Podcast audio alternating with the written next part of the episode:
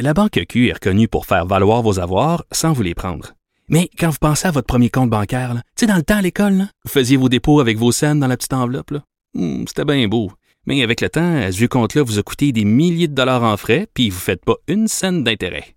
Avec la Banque Q, vous obtenez des intérêts élevés et aucun frais sur vos services bancaires courants. Autrement dit, ça fait pas mal plus de scènes dans votre enveloppe, ça. Banque Q. Faites valoir vos avoirs. Visitez banqueq.ca pour en savoir plus. Cube Radio.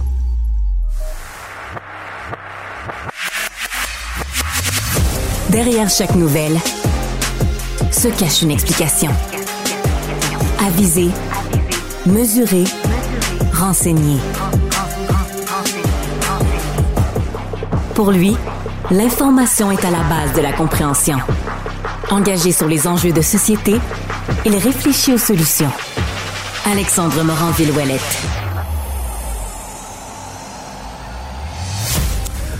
Bon début de semaine à tous. Euh, semaine qui s'annonce mouvementée sur plusieurs fronts. Sur le premier, ben, on parle en ce moment de renouvellement de conventions collectives dans le milieu de la santé. Puis c'est officiel, une rencontre qui a lieu cet après-midi à Montréal entre François Legault, le premier ministre du Québec, la responsable présidente du Conseil du Trésor, Sonia Lebel aussi, qui va être euh, avec lui qui dit, Sonia Lebel dit, ben, la bourse de l'État.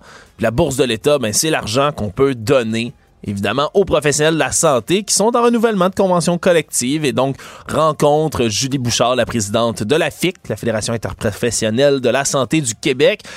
On a hâte de voir qu'est-ce qui va ressortir de tout ça. Bien sûr, on peut spéculer qu'il va être question ben, de nouveaux salaires dans ces conventions collectives-là, avec les problèmes qu'ont le, que le système de santé actuellement au Québec. On peut s'attendre quand même à ce que ce soit des négociations serrées. Ce sera à suivre. Sinon, ce matin, ben, ça va être mouvementé sur les routes aussi, particulièrement dans le pont-tunnel à Montréal, parce que pour ceux qui s'en sont peut-être pas rendus compte, parce qu'il y avait quand même du trafic dans les dernières semaines, hein, n'exagérons rien.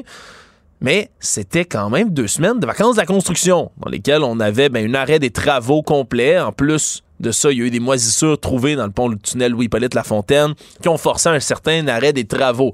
Et là, on reprend tout ça avec ben, une heure de pointe qu'on considère presque normale, entre gros guillemets. Parce qu'on a eu une période pandémique. Avant ça, on avait, disons, une circulation qui était plus normale. Là, on a comme une espèce de tempête parfaite qui se profile. OK, les travaux reprennent dans le pont-tunnel, qui, je le rappelle, a une voie d'un côté, deux voies de l'autre. hein. Donc, ça reste quand même une circulation qui est entravée, qui est plus lente que d'habitude. Mais là, les écoliers vont commencer à retourner à l'école. Ça s'en vient de plus en plus avec des autobus, donc, qui vont se promener sur les routes. Avec tout ça, ben, on a des employeurs qui exigent de plus en plus que les employés reviennent au bureau. Le télétravail, c'est bien beau, mais ça se fait pas tous les jours, toute la semaine, de plus en plus. On a, par exemple, ben, des lundis, des vendredis, là, beaucoup de fois, les gens vont travailler de la maison comme ça, pour faire comme un espèce de plus long week-end, euh, passer plus de temps à la maison avant de devoir retourner. Mais mardi, mercredi, jeudi, c'est des journées qui vont être épouvantables sur les routes en ce moment. Puis là, le pont Jacques-Cartier, évidemment, est plus sollicité que jamais parce qu'on a une voie qui est entravée avec le pont-tunnel. On se souviendra du fameux « Avez-vous votre plan B ?» du gouvernement. Tu sais, les belles affiches qui demandaient aux gens « Hey, en passant, le pont-tunnel, ça va être de la chenoute pour les prochaines années. C'est votre responsabilité de trouver un autre chemin. Ha ha! » C'est un peu le message qu'on avait eu l'impression qui était passé il y a presque un an par le gouvernement. Là, c'est un peu la même chose, mais imaginez avec encore moins de télétravail, ça risque d'être un peu le bordel. Surtout, par exemple, ben, que le pont Samuel de Champlain, il y a 30 000 véhicules de plus qui l'empruntent qu'avant la pandémie, par jour. T'as 150 000 véhicules qui circulent chaque jour sur le pont Samuel de Champlain. Hey, ça en fait du monde qui transite, puis ça risque encore d'augmenter parce qu'on va avoir peur de prendre le pont-tunnel. Non, vraiment rien de réjouissant sur les routes, surtout si on ajoute l'éléphant dans la pièce, les chantiers multiples à Montréal, des rues qui sont les unes après les autres barrées pour des travaux. Non, vraiment, c'est un peu... euh, ça risque de pas être super plaisant d'emprunter les routes dans les prochaines semaines et les prochains mois. Trouvez votre plan B, comme dirait la ministre des Transports. Sinon, euh, à Gatineau, drôle d'histoire qui est rapportée dans, les pages de, de nos collègues de TVA Nouvelles soirée humoristique qui est censée avoir lieu à Gatineau. C'est organisé par l'humoriste Julien Dionne. Ça s'appelle Les Jeudis Julien Dionne et ses amis au Troquet. Et là, ben, il y a comme des têtes d'affiche, comme dans tous ces événements-là, qui sont démontrés avec une belle affiche. venez nous voir, il va y avoir tel humoriste, tel humoriste. Et dans les humoristes qui sont présentés sur la page, ben, il y a une femme qui est là, une humoriste qui s'appellerait Sonia Bélanger, et sur plein d'affiches promotionnelles. Le problème, c'est ce qui a été révélé, entre autres, par un collectif de femmes qui est derrière la page Instagram Pas de filles sur le pacing, qui habituellement dénonce le fait justement qu'il n'y a pas de tête d'affiche féminine dans bien des événements du genre. Mais se sont rendus compte que Madame Sonia Bélanger, elle n'existe pas. C'est pas une vraie personne. Semble-t-il qu'elle s'est ramassée sur les affiches de toutes sortes d'autres événements. Puis il y a eu des humoristes qui étaient présents dans d'autres spectacles comme ceux-là où on avait comme tête d'affiche Madame Sonia Bélanger, mais qui l'ont jamais vue de leur sainte vie. Alors imaginez, là, si tout ça se confirme, on aurait un événement où des gens se sont dit, là, ouf, ouais, on n'a pas de filles dans notre, euh, dans notre line-up d'événements. Il n'y a pas de femmes. Est-ce qu'on en invite une ou on en invente une? Oh, ça va sûrement être moins compliqué de l'inventer. Hein? Les gens s'en rendront pas compte. On va faire une belle image, comme ça, prendre une photo stock, puis les gens s'en rendront jamais compte. On va dire qu'elle ne pouvait pas venir, qu'elle a été malade, qu'elle a pogné la COVID, etc. Vraiment pas fort. C'est vraiment pas fort comme truc. on comprend, c'est pas parce qu'on rit que c'est drôle. C'est un peu hilarant quand même de, voir qu'il y a des gens qui pensaient s'en sortir avec un stratagème un peu pitoyable comme ça. Mais bon, hein, ça, ça, arrive. J'ai hâte de voir quelle va être la suite parce que pour l'instant, ben, l'humoriste Julien Dion, lui, n'a pas répondu à TVA Nouvelle lorsqu'ils l'ont sollicité en entrevue. Puis hâte de voir comment il va s'en sortir. Si on passe sur la scène américaine maintenant, on le sait, ça s'en vient mercredi. Notre chroniqueur euh, en politique américaine, Luc La Liberté, doit doit préparer son popcorn, ses ailes de poulet, parce que pour lui, c'est le Super Bowl qui s'en vient de la politique américaine. Premier débat premier vrai débat entre les candidats républicains pour l'investiture à la présidentielle. Et on apprend officiellement, là, ça a été confirmé, parce que déjà c'était une rumeur, mais là qui se confirme, que Donald Trump, l'ancien président américain, monsieur polarisation lui-même, celui qui attire tous les projecteurs des médias, en bien ou en mal, ben va pas se présenter finalement. On a envie de dire qu'on le comprend un tout petit peu il est tellement en avance dans les sondages par rapport aux autres candidats en ce moment. Sa base électorale, les gens qui votent pour lui, sont tellement convaincus, peu importe les accusations qu'il a contre lui, les condamnations. Je rappelle, j'invente rien, Donald J. Trump, ancien président américain, est officiellement reconnu coupable d'agression sexuelle. C'est un agresseur sexuel reconnu par un tribunal et un jury. Je, je le rappelais, il est candidat à la présidence quand même, malgré tout. Et 91 chefs d'accusation qui pèsent contre lui, ben, il descend pas dans les sondages. Et là, lui s'est dit que c'était peut-être une mauvaise idée d'aller se présenter comme ça à un grand débat et en plus ben, de risquer toutes sortes d'attaques de la part des autres candidats qui très clairement vont l'attaquer en bloc vu qu'il mène. Donc, va pas se présenter va pas participer, va peut-être même faire un événement de son côté. Ça, ça reste à déterminer. Et donc, on va avoir sept autres candidats observés mercredi. Ça risque d'être intéressant quand même. Hein? Ron DeSantis qui est là, euh, Doug Burgum qui est le gouverneur du Dakota du Nord, Mike Pence, l'ancien vice-président, Nikki Haley, l'ancienne ambassadrice à l'ONU, Tim Scott, Chris Christie, Vivek Ramaswamy. Bref, ça va être rempli de candidats qui sont intéressants. On, s'entend, il y en a plusieurs qui ont des idées un peu farfelues à la Trump, justement, mais qui vont pouvoir exposer leurs idées. Il reste à voir quel genre d'attaque ils vont faire contre l'ancien président. Ça va être vraiment, vraiment, vraiment intéressant à suivre tout ça. On en parlera plus amplement avec Luc La Liberté, bien sûr. Terminant, toujours aux États-Unis, je trouve ça important de, ramener des événements comme ceux-là parce que ça existe encore. Ceux qui pensent qu'en 2023, dans des démocraties, dans des pays euh, libres, comme le Canada, comme les États-Unis, mais les actes de haine, ça n'existe plus, surtout ça n'a pas de conséquences dramatiques, ben, détrompez-vous.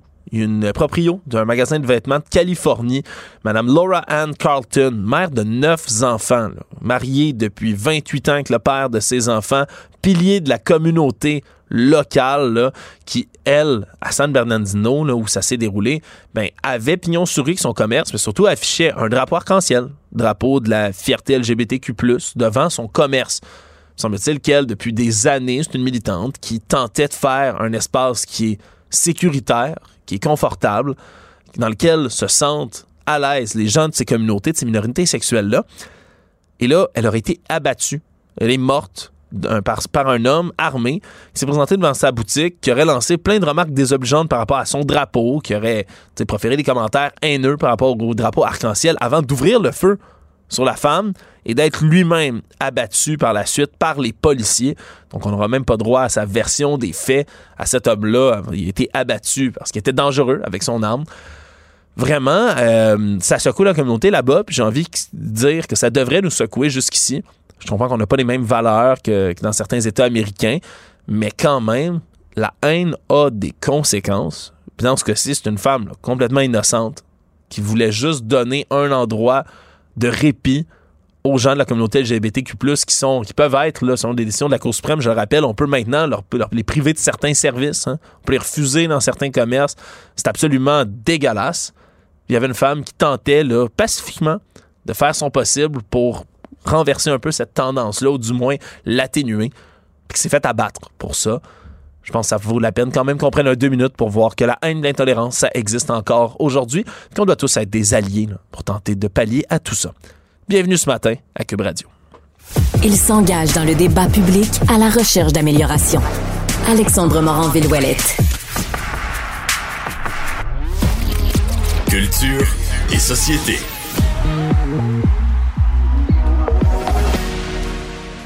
Anaïs Gertin-Lacroix, es-tu une vraie chroniqueuse ou je t'ai inventé pour euh, remplir mon quorum de femmes à l'émission? Ah, je sais plus, je sais plus, je sais plus qu'est-ce que t'en penses, Alex. Ben, t'es peut-être produit par une intelligence artificielle de type chat GPT vocal, Anaïs. Écoute, ah, je sais pas si une intelligence artificielle défectueuse, mon Alex de base. Écoute, je sais pas à qui faire confiance depuis qu'on a appris cette nouvelle-là, Anaïs, qui, honnêtement, mais me, me, me renverse un peu. Un événement d'humour dans lequel on mm-hmm. aurait une tête d'affiche qui n'existe pas vraiment. Ben là, c'est ça. Donc, euh, tu en as parlé un peu en début d'émission, puis c'est assez particulier comme euh, nouvelle. Donc, c'est à Gatineau, une soirée d'humour avec plusieurs humoristes en tête d'affiche, notamment Alex Lapointe. Et euh, il y a une certaine Sonia Bélanger, Alex. Donc, sa photo est là. Elle fait partie de la distribution des humoristes que l'on va voir sur scène. Mais là, on se rend compte qu'elle pas seulement pas sur scène, elle n'existe pas. Et là, il suffit de faire quelques recherches, d'aller sur un moteur de recherche.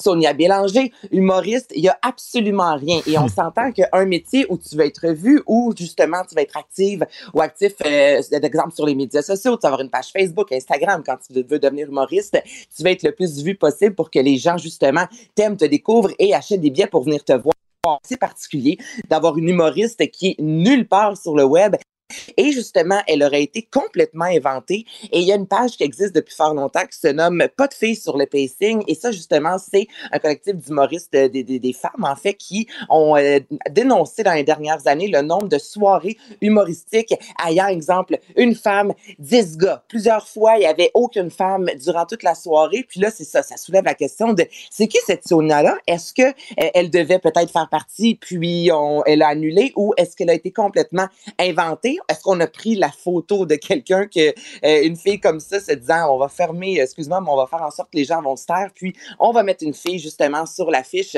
pour, euh, pour, pour ne pas euh, justement activer les landes sales.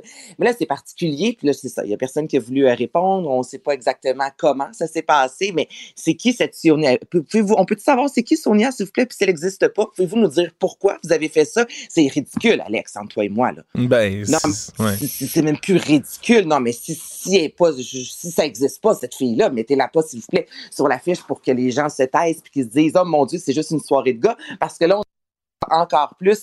Et, euh, regarde, j'ai rien d'autre à dire. Ça, non, mais ça vient me chercher. Ça n'a aucun sens. Je veux, je veux juste entendre la réaction de, de, de, Julien Dionne, l'humoriste qui organise la soirée. Mm-hmm. Il n'a pas voulu répondre à nos collègues à TVA Nouvelles. C'est quoi, c'est quoi ton excuse, mon cher? Qu'est-ce qui, qu'est-ce qui t'est passé par la tête? Euh, au pire, je suis même, je suis même prêt, là, éventuellement, à le pardonner juste pour avoir l'histoire de production ben. derrière tout ça, Anaïs. Je veux juste entendre qui c'est au meeting, qui s'est assis autour de la table, qui a pensé à ça, puis c'est qui les autres taouins qui ont dit, ah oui, bonne idée. Personne va, personne va sûrement, personne va s'en rendre compte, hein? Personne va s'en rendre compte qu'elle n'existe pas. C'est qui qui a pensé à ça? Ça me, je, on dirait, je, veux juste en apprendre plus, Anaïs. Mon sens à potin veut juste comprendre qui c'est qui prend ces décisions-là.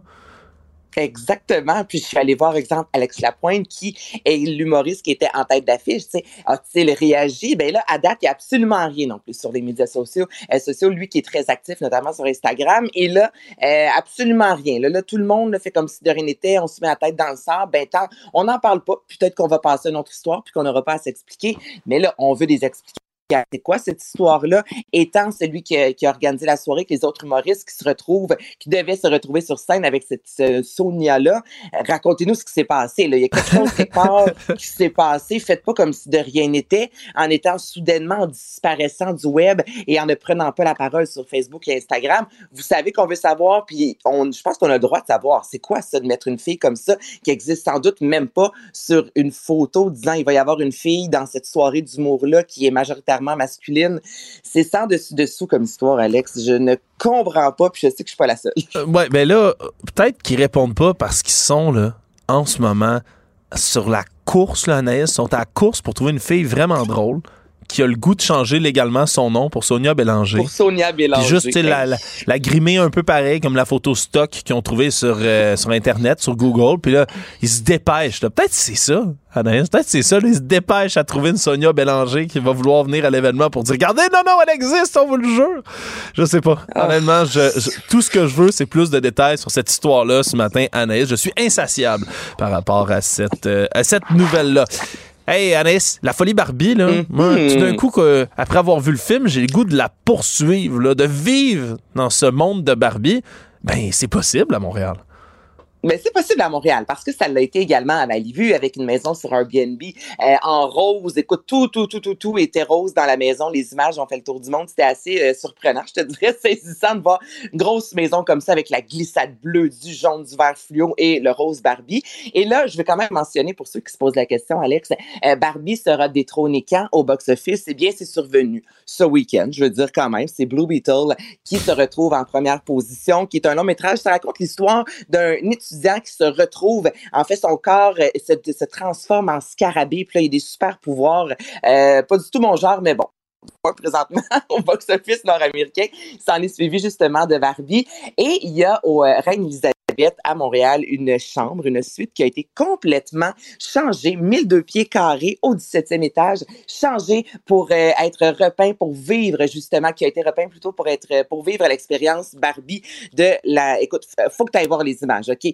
Tout, tout, tout est rose du début à la fin. Les coussins scintillants en soie. moi, c'est un univers, non, mais c'est plus flyé quand même entre toi et moi, là. Et le Reine-Élisabeth, c'est pas la première fois qu'ils font ça. Euh, des événements comme ça où on transforme une chambre pour faire vivre l'expérience à un couple, à des fans. Et tu penses que ça coûte combien une nuit dans une grande suite, deux salles de bain et tout ça au Reine-Élisabeth, une suite Barbie? Dis-moi un chiffre. Euh, OK. Euh, une nuit?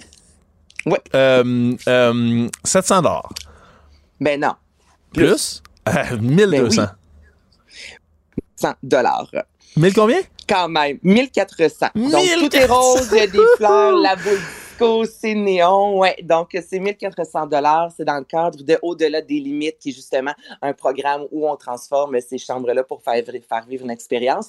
Ben, 1400 pour le vivre quand tu as les sous, puis c'est grand, c'est quand même le Reine-Élisabeth, 17e étage, c'est un trip. Donc, si ça vous intéresse, euh, avec les taxes, dites-vous que pour 2000 dollars, vous avez une nuit dans l'univers de Barbie.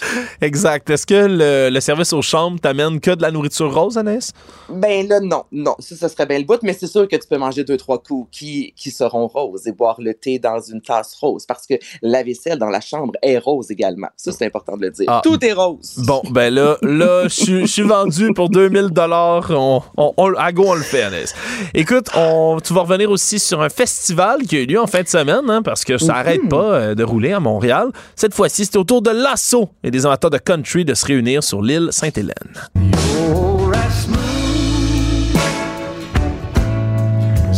fancy whiskey.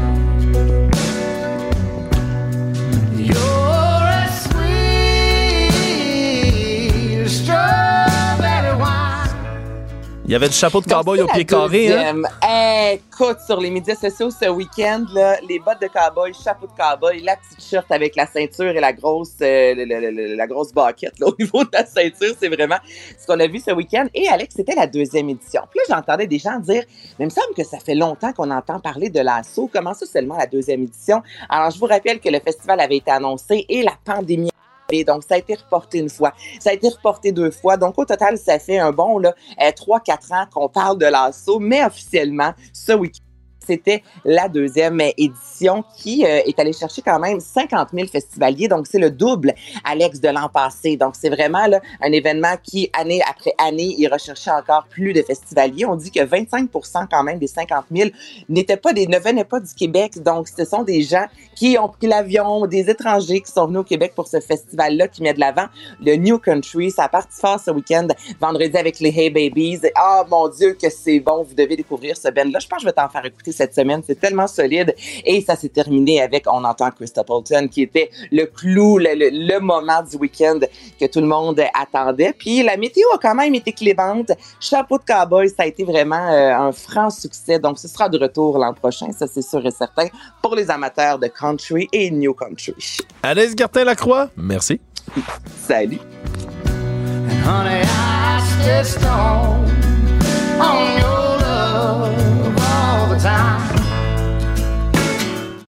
La Banque Q est reconnue pour faire valoir vos avoirs sans vous les prendre. Mais quand vous pensez à votre premier compte bancaire, tu sais, dans le temps à l'école, vous faisiez vos dépôts avec vos scènes dans la petite enveloppe. Hmm, c'était bien beau. Mais avec le temps, ce vieux compte-là vous a coûté des milliers de dollars en frais, puis vous ne faites pas une scène d'intérêt. Avec la Banque Q, vous obtenez des intérêts élevés et aucun frais sur vos services bancaires courants. Autrement dit, ça fait pas mal plus de scènes dans votre enveloppe, ça. Banque Q. Faites valoir vos avoirs. Visitez banqueq.ca pour en savoir plus. Manifestement, il sait manifester ses idées et ses positions. Alexandre Morin-Villouellette. Oublions jamais de placer les choses en perspective. Ça aurait dû être une grande célébration. C'est quand même gros ce qu'on évoque là. Très significatif pour bien comprendre tout ce qui s'est passé. Un professeur, pas comme les autres. Luc la liberté. Luc, après les incendies majeurs qui ont eu lieu à Hawaï, particulièrement sur l'île de Maui, ben là, on a un Joe Biden, président américain, qui se déplace là avec sa femme pour aller constater les dégâts de visu. Voilà, donc, euh, chaque fois qu'il y a une catastrophe, j'ai envie de te dire, le premier répondant, euh, c'est souvent le président américain. Et symboliquement dans l'histoire, les présidents qui n'ont pas réagi au quart de tour quand un événement, une catastrophe est survenue, euh, ils en ont payé le prix politique, à court ou à moyen terme. C'est arrivé avec George W. Bush. Euh, on s'est parfois demandé si Barack Obama n'était pas à Hawaï ou à Martha's Vineyard alors qu'il aurait dû être sur les lieux de la tragédie. Donc Joe Biden va tenter aujourd'hui de, de compenser officiellement pour ce qui a été présenté par l'opposition mais par un certain nombre d'Américains aussi, euh, comme étant une forme d'indifférence. M. Biden a le droit à des vacances, bien entendu. Il était au Delaware, le long de la plage, là où il affectionne. Il a deux résidences au Delaware, hein, dont une qui est, près de l'océan. Donc, M. Biden était là, on a, trouvé qu'il tardait à répondre, puis que quand il a répondu, ça faisait un peu cavalier, considérant l'importance des événements. Alors, euh, il se rend là, M. Biden, avec la première dame, avec Jill Biden, euh, puis on verra ce qu'il va dire. Habituellement, M. Biden, il est profondément respectueux quand il euh, s'exprime dans ces circonstances-là. C'est quelqu'un qui n'a pas de difficulté à présenter un côté très, très humain. Et ce qui se passe à Hawaï ben, est dramatique à plusieurs égards. C'est bien entendu la communauté locale, qui est touchée par ça. J'ai pas regardé le, triste et le lourd bilan ce matin, mais hier, on avait passé le cap des 110 victimes euh, à Maui. Donc, euh, quand on parle de ça, ben, on parle aussi de changement climatique, on parle d'infrastructure, on parle de réponse des autorités, on se pose encore de nombreuses questions sur Comment se fait-il qu'on était, un, pas mieux préparé, puis deux, que ça a été si lent que ça comme réponse? Donc, il y a beaucoup en jeu dans cette visite-là. Il y a le rôle hein, de, du président de, consoleur en chef, si on peut s'exprimer comme ça. Euh, mais il y a des réponses auxquelles les autorités à Hawaï, mais aussi à Washington, euh, il y a des, des, réponses, aux, euh, des questions pardon, auxquelles on doit apporter des réponses. Oui, absolument. surtout que ben, il y a eu déjà si on veut, des, des je ne sais plus si c'est une démission ou un renvoi là, par rapport à un homme qui était chargé, entre autres, ben, de, du système d'alerte, les alarmes qu'on devait faire parvenir aux gens. Non, euh, les enquêtes qui vont suivre aussi vont être euh, très, très, très importantes. Hâte de voir ce que, ce que Joe Biden va faire là, et va dire en arrivant là. Joe Biden qui, lui, revient ben, d'une rencontre qui est assez historique. Merci à Camp David. Euh, Luc, trois, trois pays, évidemment, là, les États-Unis, mais aussi le Japon et la Corée du Sud qui se sont euh, assis ensemble. Ça, ça relève quand même de l'exploit compte tenu des événements historiques qui touchent tous ces pays-là. Ben voilà, pour peu qu'on connaisse l'histoire ou qu'on se donne la peine de reculer dans le temps, asseoir ou regrouper, retrouver au même endroit un meneur sud-coréen et un meneur japonais avec un Américain, euh, c'est quand même pas banal. Quand on regarde la Corée du Sud et euh, le Japon, ce sont des choses auxquelles parfois de notre côté, en Occident ou en Amérique, on, a euh, accordé moins d'importance. mais l'impérialisme japonais, on parle souvent de l'impérialisme américain, mais quand on parle d'impérialisme japonais, la Corée puis la Corée du Sud, on a fait les frais de cet impérialisme-là. Donc, on a parlé d'esclavage sexuel, on a parlé de guerre, on a parlé bien sûr de, de comportement qui était brutal. Euh, on pense parfois à une supériorité d'un groupe, d'une civilisation ou d'une race sur une autre. C'est un peu ce que les Japonais ont fait également avec la Corée. Donc, de dire qu'au-delà de tous ces événements historiques, au-delà de toutes ces tensions, au-delà de toutes ces frictions, les États-Unis parviennent à les retrouver, euh, ces deux alliés-là. Maintenant, on peut parler d'alliés. Euh, c'est symbolique et ça montre bien. Moi, ce que je retenais au-delà de l'histoire, euh, c'est à quel point pour Joe Biden, la zone Indo-Pacifique, elle est importante. On l'a oublié pendant un certain temps, puis pour une bonne raison ou pour une mauvaise raison, mais une bonne justification de, de ce détournement. Le conflit ukrainien a détourné un peu les Américains de ce qu'ils considèrent comme leur priorité, c'est-à-dire la zone Indo-Pacifique. Si on fait un, petit bilan rapide de ce que Biden a fait dans le Pacifique depuis qu'il est en poste, ben on pense à l'Australie, on pense à ce contrat de sous-marin nucléaire, on pense au traitement royal qu'il a réservé à M. Modi, à accueillir l'Indien euh, en déroulant le, tapis rouge. Puis bien entendu, ben on regarde, euh, on se rapproche en plus de la Chine. Quand on regarde ce qu'on fait avec la Corée, quand on regarde maintenant ce qu'on fait avec le Japon, c'est primordial. Les Américains sont soucieux de deux choses, hein, bien entendu, cette rivalité économique, diplomatique, euh, puis peut-être militaire avec la Chine. Mais il y a aussi, euh, si on parle de Corée du Sud, au nord, un type et sa fille qui multiplient les essais de lancement de missiles, qui travaillent à développer leur puissance nucléaire à une vitesse de plus en plus importante. Donc, le président Biden a besoin d'alliés, a besoin de contacts dans la région. Euh, c'est ce qu'on faisait à Camp David, qui est, ben, on le sait depuis longtemps, la, retraite privilégiée des, des présidents américains qui souhaitaient s'éloigner un petit peu de la chaleur de Washington. Oui, donc un endroit qui est hautement symbolique en plus de, tout ça.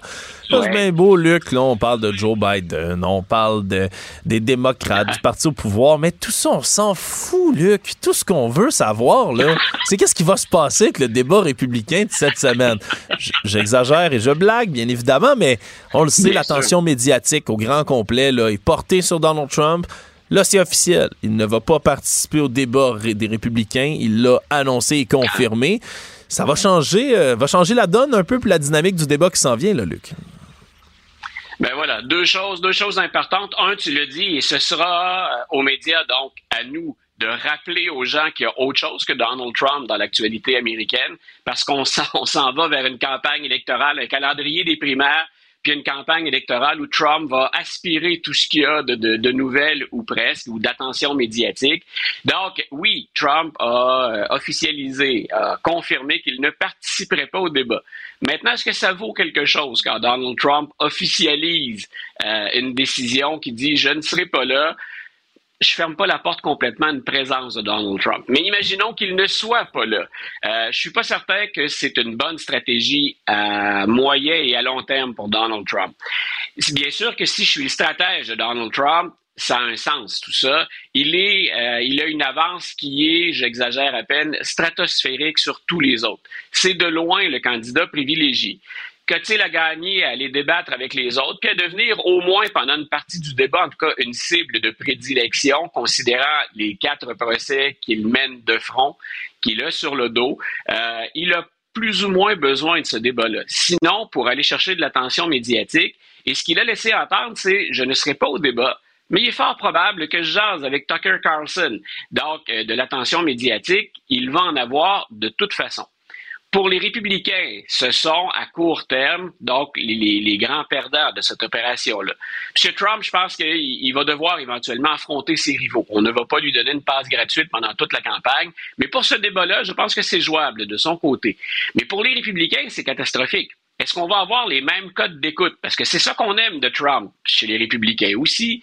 Il nous rapporte des codes d'écoute, de l'attention médiatique. Si vous enlevez le meneur, le gros joueur, celui qui est le plus spectaculaire, est-ce qu'on va avoir autant de gens qui vont en vouloir entendre euh, Ramachwamy, qui vont vouloir entendre Chris Christie, qui vont vouloir entendre je le dis avec un sourire en coin, Mike Pence?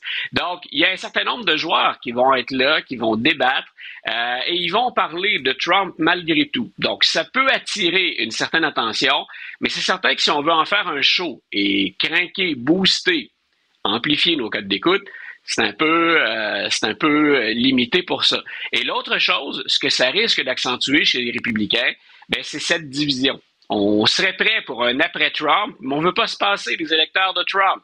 Je ne sais trop combien de fois on a répété ça, c'est la quadrature du cercle. On en a besoin de ces électeurs-là. L'élection va être serrée, c'est certain. L'élection présidentielle, ça va se jouer dans trois, quatre États, fort probablement. Donc, euh, on a besoin de tous les électeurs, incluant, bien sûr, ceux qui ne jurent que par Trump. Mais pouvez-vous avoir ces électeurs sans Trump?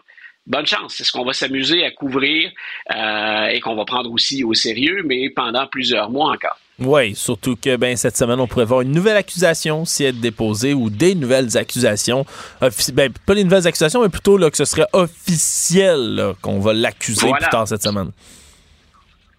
Voilà, et euh, M. Trump, ben ça aussi, c'est un côté, ça revient encore une fois un côté inédit, historique, spectaculaire, les mêmes épithètes ou qualificatifs on va les ressortir constamment. M. Trump va se présenter à la prison euh, du comté de Fulton, donc pour être accusé formellement. Euh, écoute, pour te dire à quel point les médias américains sont parfois un peu en manque d'informations, que ça devient répétitif, là, le seul enjeu qu'on relevait en fin de semaine, c'est va-t-il, j'ose à peine le dire, enfin avoir droit à sa mugshot? Sa photo hein, qu'on prend au moment de l'arrestation, parce qu'on dit qu'à la prison de Fulton, il n'y a pas de traitement de faveur pour qui que ce soit. M. Hmm. Trump serait considéré, traité comme n'importe quel autre détenu. Euh, ça relève de l'illusion de penser ça. Il va débarquer avec les, services de protection et tout le tralala. Euh, est-ce qu'il va euh, effectivement avoir cette fameuse photo? Est-ce qu'on va avoir des politiques aussi dures ou aussi strictes qu'avec l'ensemble des autres détenus? Si j'avais à parier, je dirais non ce matin. Donc on verra. Ça semble être le seul suspense qui reste. Mais encore une fois, c'est pas, c'est pas rien. Un ancien président, le meneur chez les républicains comme candidat pour 2024, va entrer en prison, être formellement accusé avant, ben, avant bien sûr, de, ressortir de là. Donc, euh, attendez-vous à ça jeudi ou vendredi sur votre réseau américain préféré ou votre chaîne sur le web. Euh, moi, on va avoir du minute par minute, seconde par seconde, du Donald entrant en prison.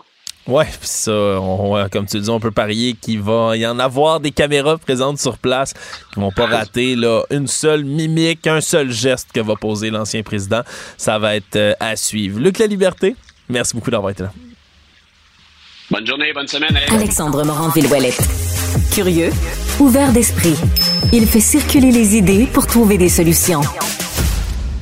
On le sait, la mobilité à Montréal, c'est toujours un, enjeu. Hein? Puis peu importe le type de mobilité, que ce soit pour les automobilistes, que ce soit pour les piétons, que ce soit pour les gens à vélo, on a vraiment des enjeux. Puis on utilise souvent des termes hein, comme mobilité durable pour être capable ben, de justifier certains projets ou qualifier, disons, certains, euh, certains processus de déplacement qu'on va utiliser. Le problème, c'est que mobilité durable, ben des fois, euh, c'est un peu un terme fourre-tout dans lequel on va placer toutes sortes de projets qui font pas nécessairement l'unanimité, si on veut, des gens dans le quartier.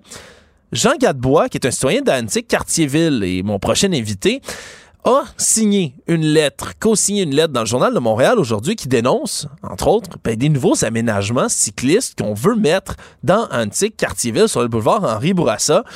Bonjour, M. Gadebois. Bonjour. Expliquez-nous, bonjour, bonjour. Expliquez-nous un peu, là, parce que vous venez tout juste d'apprendre, ou très récemment, ce nouveau projet-là. Qu'est-ce que c'est exactement? Ben, écoutez, ce qu'on a pu constater, c'est que, premièrement, le, le, ce n'est pas un projet, c'est une décision qui est déjà prise. C'est un chantier qui va avoir lieu.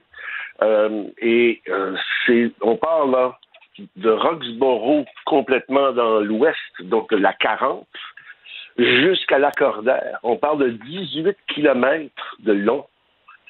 J'ai personnellement jamais vu un chantier routier aussi vaste. J'ai 66 ans, j'ai jamais vu quelque chose d'aussi vaste et d'aussi majeur. Et là, c'est décidé, c'est décidé, euh, et donc ça va commencer euh, à partir de l'an prochain, euh, et, même un peu plus tôt cette année. Et donc euh, là, il y a quelque chose, j'ai quelques points à discuter avec vous. Premièrement, Oui. moi, je suis un, un cycliste et j'utilise les transports en commun. Mon co-signataire aussi. On n'est pas contre ça. On n'est pas contre la mobilité euh, durable ou les termes de fonctionnaires qui sont employés pour, euh, euh, pour, euh, pour le décrire. Mais on est contre la politique dénigrante et la chasse aux sorcières en regard des, des- des projets de mobilité durable qui démonisent l'au- l'automobile. Personne n'est contre la vertu ici. Là. Non. On n'a pas été, on n'a pas été informé, on n'a pas été consulté. Puis le projet de corridor de mobilité durable de, du boulevard Henri Bourassa est annoncé comme quelque chose qui va avoir lieu, pointe à la ligne, bang. Ouais. Alors, c'est avec le bouche à oreille qu'on l'a appris, imaginez. Ben, ça, c'est spécial. incroyable. là. Ouais, ouais, ouais. Oui, c'est spécial parce que là, c'est une très, très longue piste cyclable qu'on veut installer. Le problème, vous l'avez dit, c'est sur 18 km, ça va en impacter beaucoup du monde parce que pour faire cette piste cyclable-là, entre autres, ben, c'est des places de stationnement qu'on supprime. Là. Les places de stationnement, ça va. euh, écoutez, je pense qu'il y a eu une petite réunion en catimini dans une résidence de personnes âgées, le jardin Mellon. C'est une résidence de personnes âgées au coin de Mellon et Henri Bourassa. Il y a eu une poignée de personnes qui se sont présentées. Et on leur a appris, et c'était surtout des commerçants, que ce projet pharaonique-là, gigantesque, allait avoir un impact, bien sûr, sur le stationnement, mais aussi sur la mobilité des personnes qui sont là. Il y a des résidents tout le long, hein, des blocs appartements, tout le long du boulevard Henri Bourassa. Euh, et, il y a une densité de population là aussi qui va être affectée. Le, oui, le stationnement, oui, les commerçants, euh, mais c'est parce qu'il y a déjà une vingtaine, juste dans notre euh, petit bout d'arrondissement, il y a déjà une vingtaine de pistes cyclables qui sont très fluides, d'une fluidité exemplaire. Elles sont déjà existantes.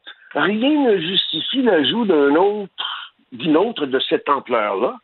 Et je peux vous les nommer, là, si vous voulez. Je sais pas si on a le temps. Là. Non, non, mais je- on, comprend, on comprend bien ce que vous voulez dire, puis surtout, là, on, on vous croit sur parole. là. si vous êtes un cycliste qui se promène dans le secteur, si vous nous dites qu'il y a déjà des espaces qui sont prévus pour ça, puis que ça fonctionne bien, je, je vous crois absolument.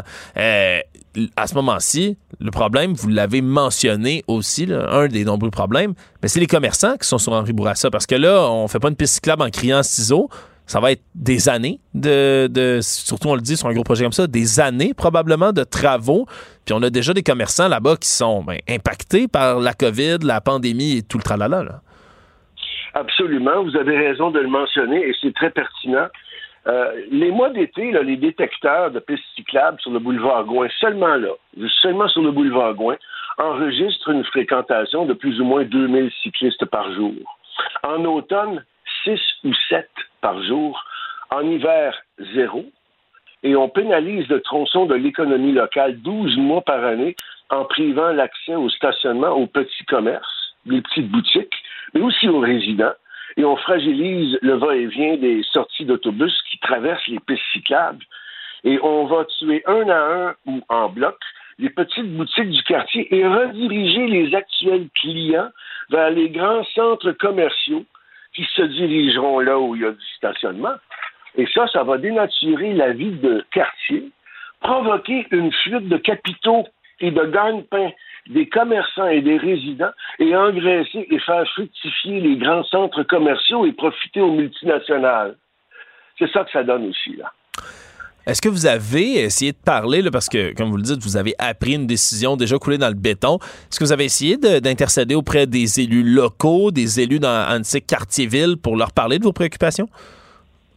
On s'est adressé, mon collègue euh, co-signataire s'est adressé à peu près à une vingtaine de médias, euh, services municipaux, euh, euh, les, chefs, le chef de l'opposition, la députée du on a, on, a, on a fait, il a fait sa job. À date, ce qu'on a reçu, c'est des accusés de réception. Mais moi, je, vous, voudrais souligner, et puis on a, donc on n'a pas pu parler à quelqu'un. Sur le petit carton qu'on a reçu par la poste, il s'était écrit téléphoner au 311. On a téléphoné au 311 et on n'a eu aucune personne pour nous répondre, c'est sûr. Euh, mais tout ça pendant qu'on apprend, puis là, ça, c'est quelque chose d'incroyable. La manque de prévoyance et de coordination, tout ça pendant qu'on apprend qu'un chantier gigantesque de réflexion, bien, bien, bien nécessaire, de l'autoroute 40, va s'opérer pendant la même période qui vend donc les deux axes principaux est-ouest d'accès routier et qui va engendrer des embouteillages monstrueux, contribuer à la dégradation de la, qualité de l'air, hein, les particules fines et en poussière d'asphalte et de béton, et augmenter les gaz à effet de serre. Alors, quel manque de coordination, de logique puis de prévoyance entre les, paliers de gouvernement fédéral et, provincial et municipal, dans le même temps et dans le même espace c'est quand même incroyable. Ouais. Et on, puis on, ne parle pas non plus des, problèmes d'approvisionnement et de livraison, de circulation des marchandises qui seront multipliés à l'infini en regard des commerces et des résidents, mais ils, sont déjà il y a déjà un lot de trafic et des bouchons sur Henri Bourassa, bien naturel, puis on le comprend. Mais on pense même pas au FedEx de ce monde, au UPS de ce monde, à Amazon, à Post Canada, la qualité de vie des résidents, ben, parce que là, tout ça, ça va être déversé sur les petites rues périphériques, les petites rues hmm. résidentielles. Et on peut déjà l'annoncer que ça va être infernal, à vue d'œil, juste comme ça. Là. On peut l'annoncer déjà. Ouais. Est-ce que, euh, est-ce que vous allez poursuivre vos démarches? On comprend que vous faites une, des, des, efforts, première lettre ouverte, tenter de contacter des élus. C'est quoi la prochaine étape pour vous autres? Est-ce que vous allez essayer de rallier peut-être des signatures, des voix dans votre quartier? Parce que de la manière dont vous m'expliquez ça, je suis même pas sûr que tout le monde, le long de cette piste cyclable-là, est au courant que ça s'en vient. Vous avez raison de le mentionner. Encore là, c'est très pertinent parce que là, on essaie, la, la stratégie de Mme Plante et de son équipe, regardez bien une consultation sans étude de retombées fiscales, sans information sur les coûts, c'est ça qu'on voudrait. Une consultation où on discute. Ben, la présence de tous les arrondissements touchés, là, on parle de Roxborough, Saint-Laurent, euh, on parle euh, oui, alors Roxborough, Saint-Laurent, Montréal-Nord, Rivière-des-Prairies et Anjou. Il n'y a aucun de ces arrondissements-là qui a voté pour Mme Plante elle s'adresse et elle cible ceux qui sont ses alliés naturels, c'est-à-dire l'arrondissement de Danzig-Cartierville, qui est le seul à avoir voté pour elle. Alors, il est certes facile de, faire passer la nouvelle en, le présentant à des petits groupuscules et devant que, devant tous les résidents de tous les arrondissements concernés. Alors ça, c'est notre prochaine étape. Essayer de voir si on peut rallier les gens qui appartiennent à tous les arrondissements, des représentants de chacun de ceux-là, pour qu'on puisse travailler ensemble, écouter ensemble, discuter ensemble, et pas seulement avoir, nous, le fardeau, on le sait, Cartierville, euh, qu'on veut, où on veut passer le, prochain en douce, de valider pour les autres arrondissements, un veto très, très parcellaire et minoritaire. C'est fallacieux puis c'est mesquin. Alors que nous sommes consultés sur du vide, ben nous, on va demander un moratoire sur ce projet exorbitant-là. On va demander à être écouté suite au devoir d'être informé afin de décider ensemble du devenir de cette artère majeure. Tant que ce ne sera pas fait, nous ne donnons pas le mandat à l'administration municipale de s'engager dans un tel projet sans qu'elle nous garantisse une qualité de vie. Et la pertinence de ce de ces coups faramineux. Euh, puis tant que l'exercice de réflexion n'a pas été fait, je regrette, mais nous nous considérons trahis encore une fois et nous le dénonçons. Hmm. Cela dit, on ne peut pas importer une réalité ou un modus vivendi qui se vit sur le plateau Mont-Royal ou, ou dans le village ou, ou à Rosemont, dans, dans, les anciennes banlieues, parce que comme tu sais, Quartier-Ville, Saint-Laurent, c'était des banlieues, c'était la campagne de Montréal avant ça. Alors, ça, ces quartiers-là n'ont pas été configurés selon une logistique urbaniste comme celle du plateau ou, de, ou, du village. On ne peut pas importer une réalité qu'il y a là, ici. Oui, on, on, comprend le message que vous tentez de, de passer à l'administration plante. Honnêtement, je pense que ça c'est un peu surprenant d'entendre qu'il y a personne qui a été consulté. Le fait qu'on veut construire du côté euh, du parti Mme Plante plus de pistes cyclables un peu partout, ça, je pense que ça surprend personne. Mais le fait qu'il n'y ait aucune consultation pour un chantier de cette taille-là, sincèrement, c'est vraiment quelque chose qui vient me surprendre et quelque chose que vous faites bien de, dénoncer puis de rapporter, euh, Monsieur Jean Gadebois. Je rappelle, vous êtes un citoyen d'Antique, Quartier-Ville. Vous avez co-signé une lettre ce matin euh, dans la section Faites la différence du journal pour justement dénoncer un peu ce nouveau projet de, de piste cyclable-là. Restons en contact, euh, je propose, Monsieur Gadebois, parce que j'ai bien hâte de voir quelle va être la réaction l'administration plante, puis de comprendre un peu ben, où on s'en va avec ça, puis pourquoi on vous a pas consulté. Merci beaucoup d'avoir été là. Je vous remercie. Merci à vous. La Banque Q est reconnue pour faire valoir vos avoirs sans vous les prendre. Mais quand vous pensez à votre premier compte bancaire, tu sais, dans le temps à l'école, vous faisiez vos dépôts avec vos scènes dans la petite enveloppe. Hmm, c'était bien beau. Mais avec le temps, ce vieux compte-là vous a coûté des milliers de dollars en frais, puis vous ne faites pas une scène d'intérêt. Avec la banque Q, vous obtenez des intérêts élevés et aucun frais sur vos services bancaires courants. Autrement dit, ça fait pas mal plus de scènes dans votre enveloppe, ça. Banque Q, faites valoir vos avoirs. Visitez banqueq.ca pour en savoir plus.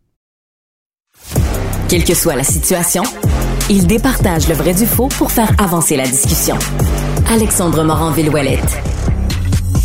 Les rencontres de l'heure. C'est des enjeux de société où est-ce que tout le monde peut en discuter. David Santarossa. C'est la bienveillance, ça peut devenir aussi de la complaisance. La rencontre, Moranville, Santarossa. Mais bon, ça semble être euh, la réalité qui va nous frapper. On le sait, le cours d'éthique et culture religieuse est mort. Vive le cours d'éthique et culture religieuse. Et euh, il est remplacé par le cours de citoyenneté québécoise. Hein. Au lieu de CR, on va dire CCQ maintenant. Euh, une première mouture qui avait déjà été annoncée. Ça s'en vient là, très rapidement dans le programme scolaire. Et là, euh, David, tu eu à intervenir, du moins à parler de ce nouveau cours-là. Tu plus d'informations un peu pour nous. On tu qu'on n'entend pas David en ce moment. Peut-être qu'il y a un petit, euh, petit pépin de micro qui s'en vient, mais clairement, euh, c'est une opinion qui va être intéressante par rapport à ce cours-là. Je pense que la nouvelle mouture ben, va apporter des choses qui étaient peut-être manquantes dans le cours euh, d'éthique et culture religieuse. David, m'entends-tu? Bon, j'entends toujours pas David, malheureusement. Mais ouais, clairement qu'on a de ce côté-là, vraiment, des, des, nouvelles, des nouveaux apports qui vont se faire. Et tu sais, culture religieuse, j'ai jamais caché, par exemple, pour ma part, que c'est un cours, un, que j'ai vécu, hein, enfant de la réforme que je suis. J'ai pu, j'ai pu souvent, tu sais, évidemment, assister à des cours d'éthique et culture religieuse. J'ai vécu mes cinq années du secondaire. Puis ce que je peux identifier comme principale critique, c'est que c'est un cours qui était tellement inégal, entre autres. Un cours dans lequel, ben, si t'avais un bon professeur, ben, c'était un bon cours si t'avais un mauvais professeur, ben c'était un mauvais cours. Puis on avait tellement besoin, puis on en a tellement besoin au Québec encore et toujours, j'ai l'impression d'un espace de, pour apprendre à bien débattre. Je pense que la pensée critique développée des réflexes de douter, par exemple, des nouvelles qu'on va, qu'on va recevoir, aller chercher d'autres sources, être capable ben, de débattre sans pogner les nerfs, sans dire n'importe quoi, d'être capable de ben de parler. Si on veut juste d'être capable de s'entendre puis discuter, un atout qui est capital et qui, ben, malheureusement, je trouve, manquait beaucoup dans certaines formes du cours de CR. David, m'entends-tu? Oui, je suis bien là. Ben voilà, t'as été, toi, t'as vu un peu, là, nouvelle mouture, euh, euh, seconde version ou troisième, j'en suis plus sûr, de ce cours de citoyenneté culture québécoise qui s'en vient. T'en as pensé quoi? Ouais, euh, je suis très heureux de la, version définitive. En fait, c'est ça, quand il avait sorti la, la version préliminaire, la version provisoire, si on veut. Il y a moi et le docteur en droit, euh, François Côté, nous avions réalisé une, étude sur le sujet justement parce qu'on s'était dit, ben avec la, la, version provisoire, on va en faire une étude pour essayer un peu d'orienter euh, le, la version définitive. Et je suis euh, très très heureux que la majorité quand même de nos recommandations ont été retenues par le gouvernement. Là. Donc notamment, il y en a trois principaux, là, trois principales recommandations, pardon. donc la laïcité sera obligatoire. Donc dans la version préliminaire c'était euh, facultatif à laïcité. Puis là, moi, je trouvais ça très, très, euh, très étonnant que la CAC, qui, euh, qui a voté sa loi 21, sa fameuse loi 21, ne mette pas la laïcité comme élément obligatoire d'une citoyenneté québécoise. Ça semble, ça, semble aller de soi et j'ai fortement critiqué le choix de la CAQ là-dessus. là dessus Ouais, quand tu dis laïcité obligatoire, c'est quoi? C'est d'enseigner qu'est-ce qu'un État laïque, enseigner c'est quoi la laïcité, ou c'est juste c'est de pas aborder les grandes religions comme ça se faisait avant en ECR? C'est quoi exactement? Donc oui, c'est enseigner qu'est-ce qu'un État laïque, c'est quoi le chemin du Québec par rapport à ça? Et oui, il faut qu'il y ait un, angle laïque dans le cours. On n'est pas là non plus pour dire euh, c'est bien écrit dans le, dans le, programme. On n'est pas là pour dire que la, loi 21 sur la laïcité de l'État, c'est la meilleure loi sur Terre, puis il faut pas la critiquer. Là, c'est pas un cours d'endoctrinement caquiste non plus. Là. Hmm. Euh, mais donc, c'est vraiment écrit qu'on peut il faut présenter aussi différentes manières d'entrevoir la, laïcité, mais on, présente aussi quand même voici les choix que les Québécois ont fait et pour telle et telle raison. Là. Donc, je pense que c'est vraiment un très bon compromis. Là. Donc, euh, oui, l'histoire du Québec, comment ça s'est passé, mais en même temps, on ouvre la porte à la critique, ce qui, ce qui va de soi. Oui, ouvert la porte à la, à la critique, je pense que c'est l'élément que j'attends le plus, là, selon le cours-là, c'est quelque part, on est censé développer la pensée critique. Développer, euh, être capable de débattre sans grimper d'un rideau à tout bout de champ. Ça, ça va être un élément important de, ce nouveau cours-là?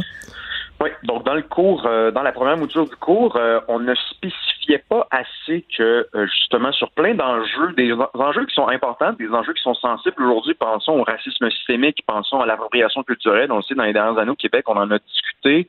Euh, ça l'a, ça l'a, il y a eu beaucoup de friction par rapport à ça. Eh bien, maintenant, c'est indiqué clairement que le prof n'est pas là pour euh, pour dire quoi penser aux élèves. Là. On est vraiment là pour euh, pour réfléchir sur ces enjeux-là. Tout le monde a droit à son opinion.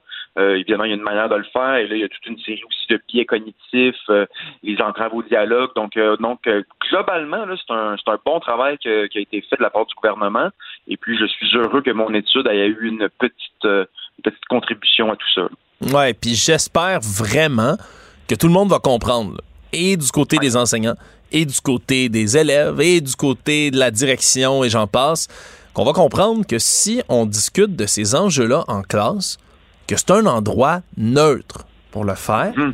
Non seulement que c'est neutre, mais où on peut le faire. honnêtement, moi, ce que j'ai peur, puis je, juste, j'espère, je croise les doigts pour pas que ça arrive, mais qu'on ait justement des débats, OK, on va débattre du racisme systémique, puis là, tu as des élèves qui prennent en peur, qui disent, bah, c'est du racisme ce qu'on fait ici en classe, c'est complètement raciste, puis qui pognent les nerfs. Je m'excuse, c'est un endroit où on va discuter et débattre. J'espère que ça va le rester. C'est correct, on a le droit de parler de différents enjeux, puis il faut le faire justement dans un contexte qui, là, en plus, a des garde-fous pour le faire autour. J'espère qu'on va apprendre à mieux débattre, mieux discuter, puis plus s'écouter aussi dans ce cours-là. Si on réussit à faire ça, honnêtement, David, moi, je suis archi heureux de cette nouvelle modification-là. Je sais pas ce que tu en penses. Oui, je suis, entièrement d'accord avec ce que tu dis. Euh, faut être bien conscient aussi que c'est quand même très difficile pour des enseignants de, piloter des conversations sur des enjeux euh, sensibles. Pour l'avoir fait moi-même, j'ai enseigné euh, CR, j'enseigne encore en CR. Euh, c'est difficile, ça prend du doigté. Faut l'enseignant doit rester neutre, doit se faire aussi un peu l'avocat du diable, doit forcer les gens à réfléchir. C'est vraiment pas évident. Ça serait intéressant que le gouvernement multiplie les formations sur le sujet parce que, oui, non, c'est c'est vraiment on, marche sur une corde raide bien souvent, mais ça se fait. Ça se fait, ça c'est certain. Il y a une critique qui était faite aussi beaucoup de la nouvelle mouture du cours, là, où on disait euh, que ça risque de devenir peut-être un cours fourre-tout. On a parlé aussi de mettre peut-être les cours d'éducation sexuelle là-dedans, de parler de toutes sortes d'enjeux qu'on voulait mettre dans un même panier où je sais qu'il y a bien des enseignants qui n'étaient pas nécessairement à l'aise avec tout ça. Est-ce que ça, ça a changé dans la nouvelle mouture? Ça, c'est la critique importante qui est à faire. En effet, c'est encore un cours fourre-tout. On parle d'environnement, on parle aussi d'éducation à la sexualité, ah. d'éducation numérique. C'est tous des sujets importants. Ouais, c'est beaucoup. qu'il y a... ouais, c'est ça. Y a moi, moi-même, je vais enseigner le cours l'année dernière, l'année prochaine. Euh, je ne suis pas formé dans tous ces sujets. Euh, ça va être très difficile pour moi. On va prendre euh, une chose à la fois. Il y a aussi des sexologues qui peuvent venir nous aider ici et là, dépendamment de notre école. Mais oui, ça, c'est vraiment la critique importante qui est à faire parce qu'il n'y a, aucun prof au Québec qui est équipé pour, euh, pour aborder tous ces sujets-là. Là, ça, va soi. Oui, ça c'est certain. ça va être euh, ça va être certainement à suivre. Puis David, tu voulais revenir rapidement, là, dossier qui, qui ces temps-ci, là, ça rentre dans l'actualité, ça sort, ça revient, ça sort, ça revient, ça sort. Le fameux cellulaire en classe. Oui. Donc, euh, gros document, gros dossier dans le journal en fin de semaine là, de notamment Daphné Dion-Vient, que j'adore sur l'éducation. Là, je tiens, je tiens tout le temps à le préciser. Je trouve qu'elle fait un travail remarquable. Donc, euh, il y a notamment des écoles donc qui disent que euh, qui ont tout simplement banni euh, les titulaires des pauses et des dîners. Donc, pas seulement des classes, mais vraiment en tout temps à l'école, une fois qu'on traverse le, le, cadre de porte, en quelque sorte. Et puis, donc ça, c'est intéressant. Il y a aussi au primaire de plus en plus des conflits par rapport à ça. Il y a même une, une enseignante au primaire qui dit que la majorité des conflits à gérer au primaire sont en lien avec le téléphone. Et là, probablement qu'elle parle des 5 et 6e années, mais quand même, on dit que la majorité des conflits sont en lien avec ça. C'est pas rien. Euh, donc, il y a vraiment un, enjeu là, euh, un enjeu politique à prendre, euh, à prendre au sérieux. la CAQ ne semble pas vouloir intervenir là-dessus. Le PQ pousse fort, fort, fort pour le faire. Qu'est-ce qui va arriver? c'est une bonne question. Oui, c'est une excellente question. ça, c'est toujours sensible parce qu'après ça, ben, t'as des t'as des parents hein, qui vont dire ben là c'est on est là pour la sécurité des enfants, ça nous rassure qu'il y a leur téléphone, on comprend. Après ça, euh, aussi, il y a la question, en plus, ben, de gérer ça. C'est qui, après ça, qui est mm-hmm. coincé pour surveiller qui, sort son sel puis qui, qui le sort pas? Ben, mm-hmm. C'est les intervenants, les intervenantes, euh, les surveillants, surveillantes dans les écoles. Pour eux, ben, crime, ça, j'essaie de l'imaginer, David. Ça va devenir de la guérilla là, dans l'école, d'aller se cacher quelque part pour sortir son sel. On dirait, je trouve ça, je trouve ça difficile parce que je comprends la volonté derrière, je comprends l'intention, je suis d'accord que les jeunes devraient tu sais, hey, au secondaire au primaire, socialise avec tes amis, ça passe vite ce temps-là, lâche ton sel.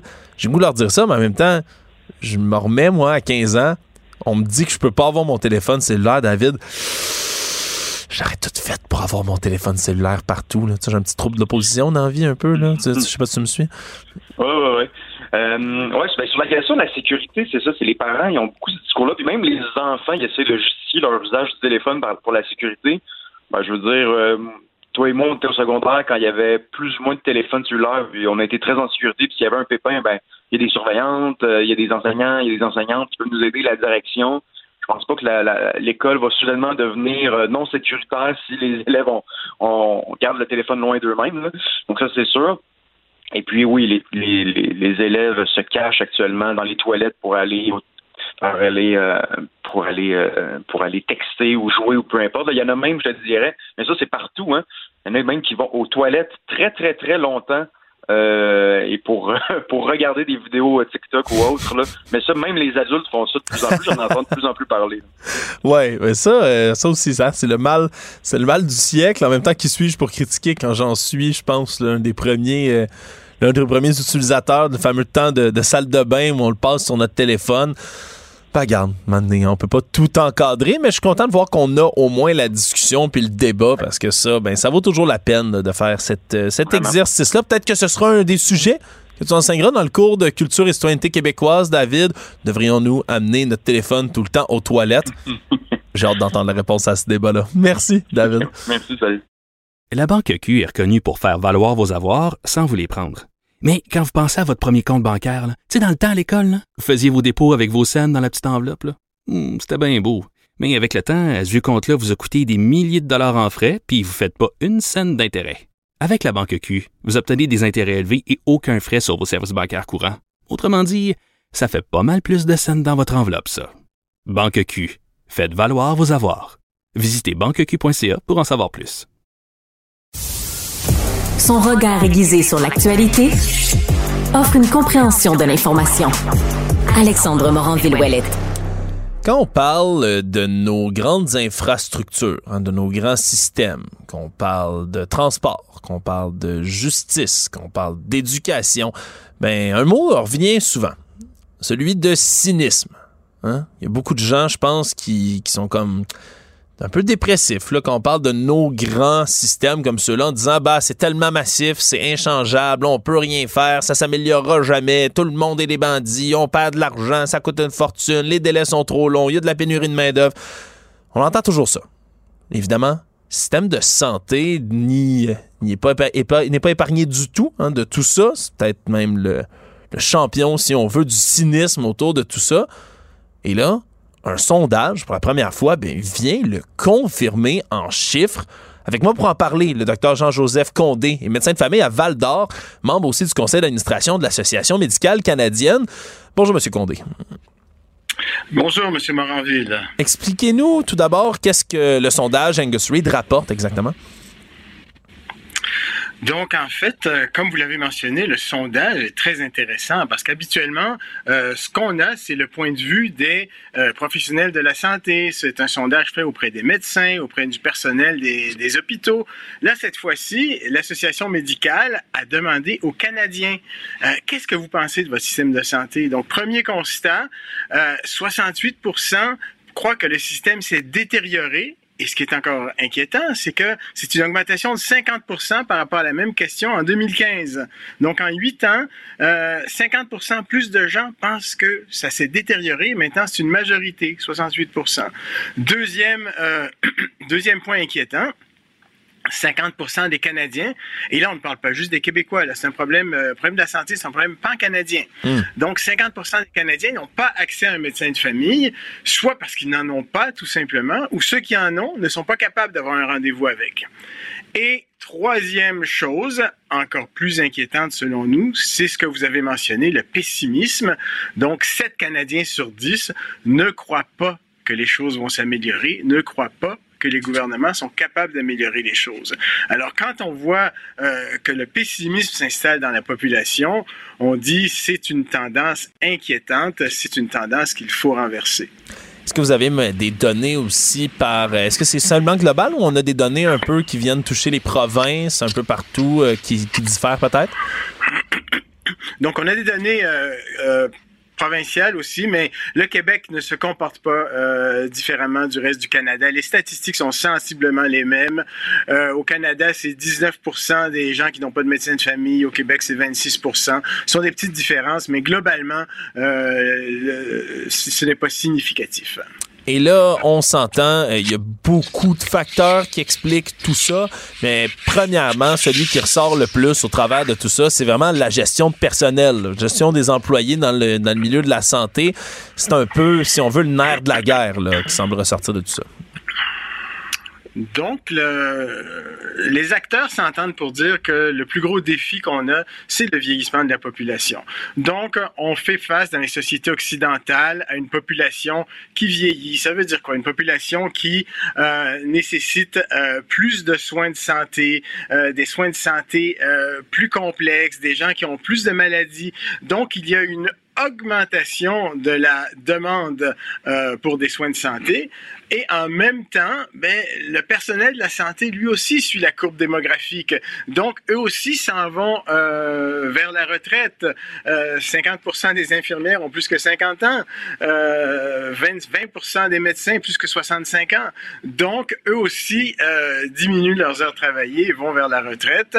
Donc, ce qui crée une crise euh, comme on n'en a jamais vu dans les sociétés occidentales. Là, docteur Condé, euh, vous êtes en train de contribuer un peu, si on veut, à ce, à pessimisme-là qui existe en nommant tous les problèmes. Vous avez raison de le faire, mais on, on, les voit, les problèmes, ça semble presque insurmontable. Mais est-ce que ça l'est vraiment? Est-ce qu'on a des solutions du côté de votre association qui pourraient être mises en place pour au moins ben, tempérer, ralentir un peu ou améliorer l'optimisme des gens? Donc, le premier but de l'association médicale, c'est de sensibiliser le, les gouvernements, la population au fait que euh, il est urgent d'agir. On ne peut plus, on ne peut plus attendre. Euh, il faut agir maintenant. Et les solutions, euh, les solutions. Donc, la première chose à laquelle qu'il faut faire, je pense, c'est arrêter, arrêter l'hémorragie euh, du personnel dans les soins de santé, c'est-à-dire euh, réussir à garder euh, notre personnel de la santé, garder nos médecins dans les hôpitaux, éviter que les, les gens prennent des retraites anticipées, que les gens partent en maladie, on a un taux d'absentéisme élevé dans le réseau de la santé, éviter que notre personnel délaisse le réseau public pour aller dans le privé. Ça, je crois que c'est la première chose à faire. Comment ça se fait? C'est en améliorant l'environnement de travail.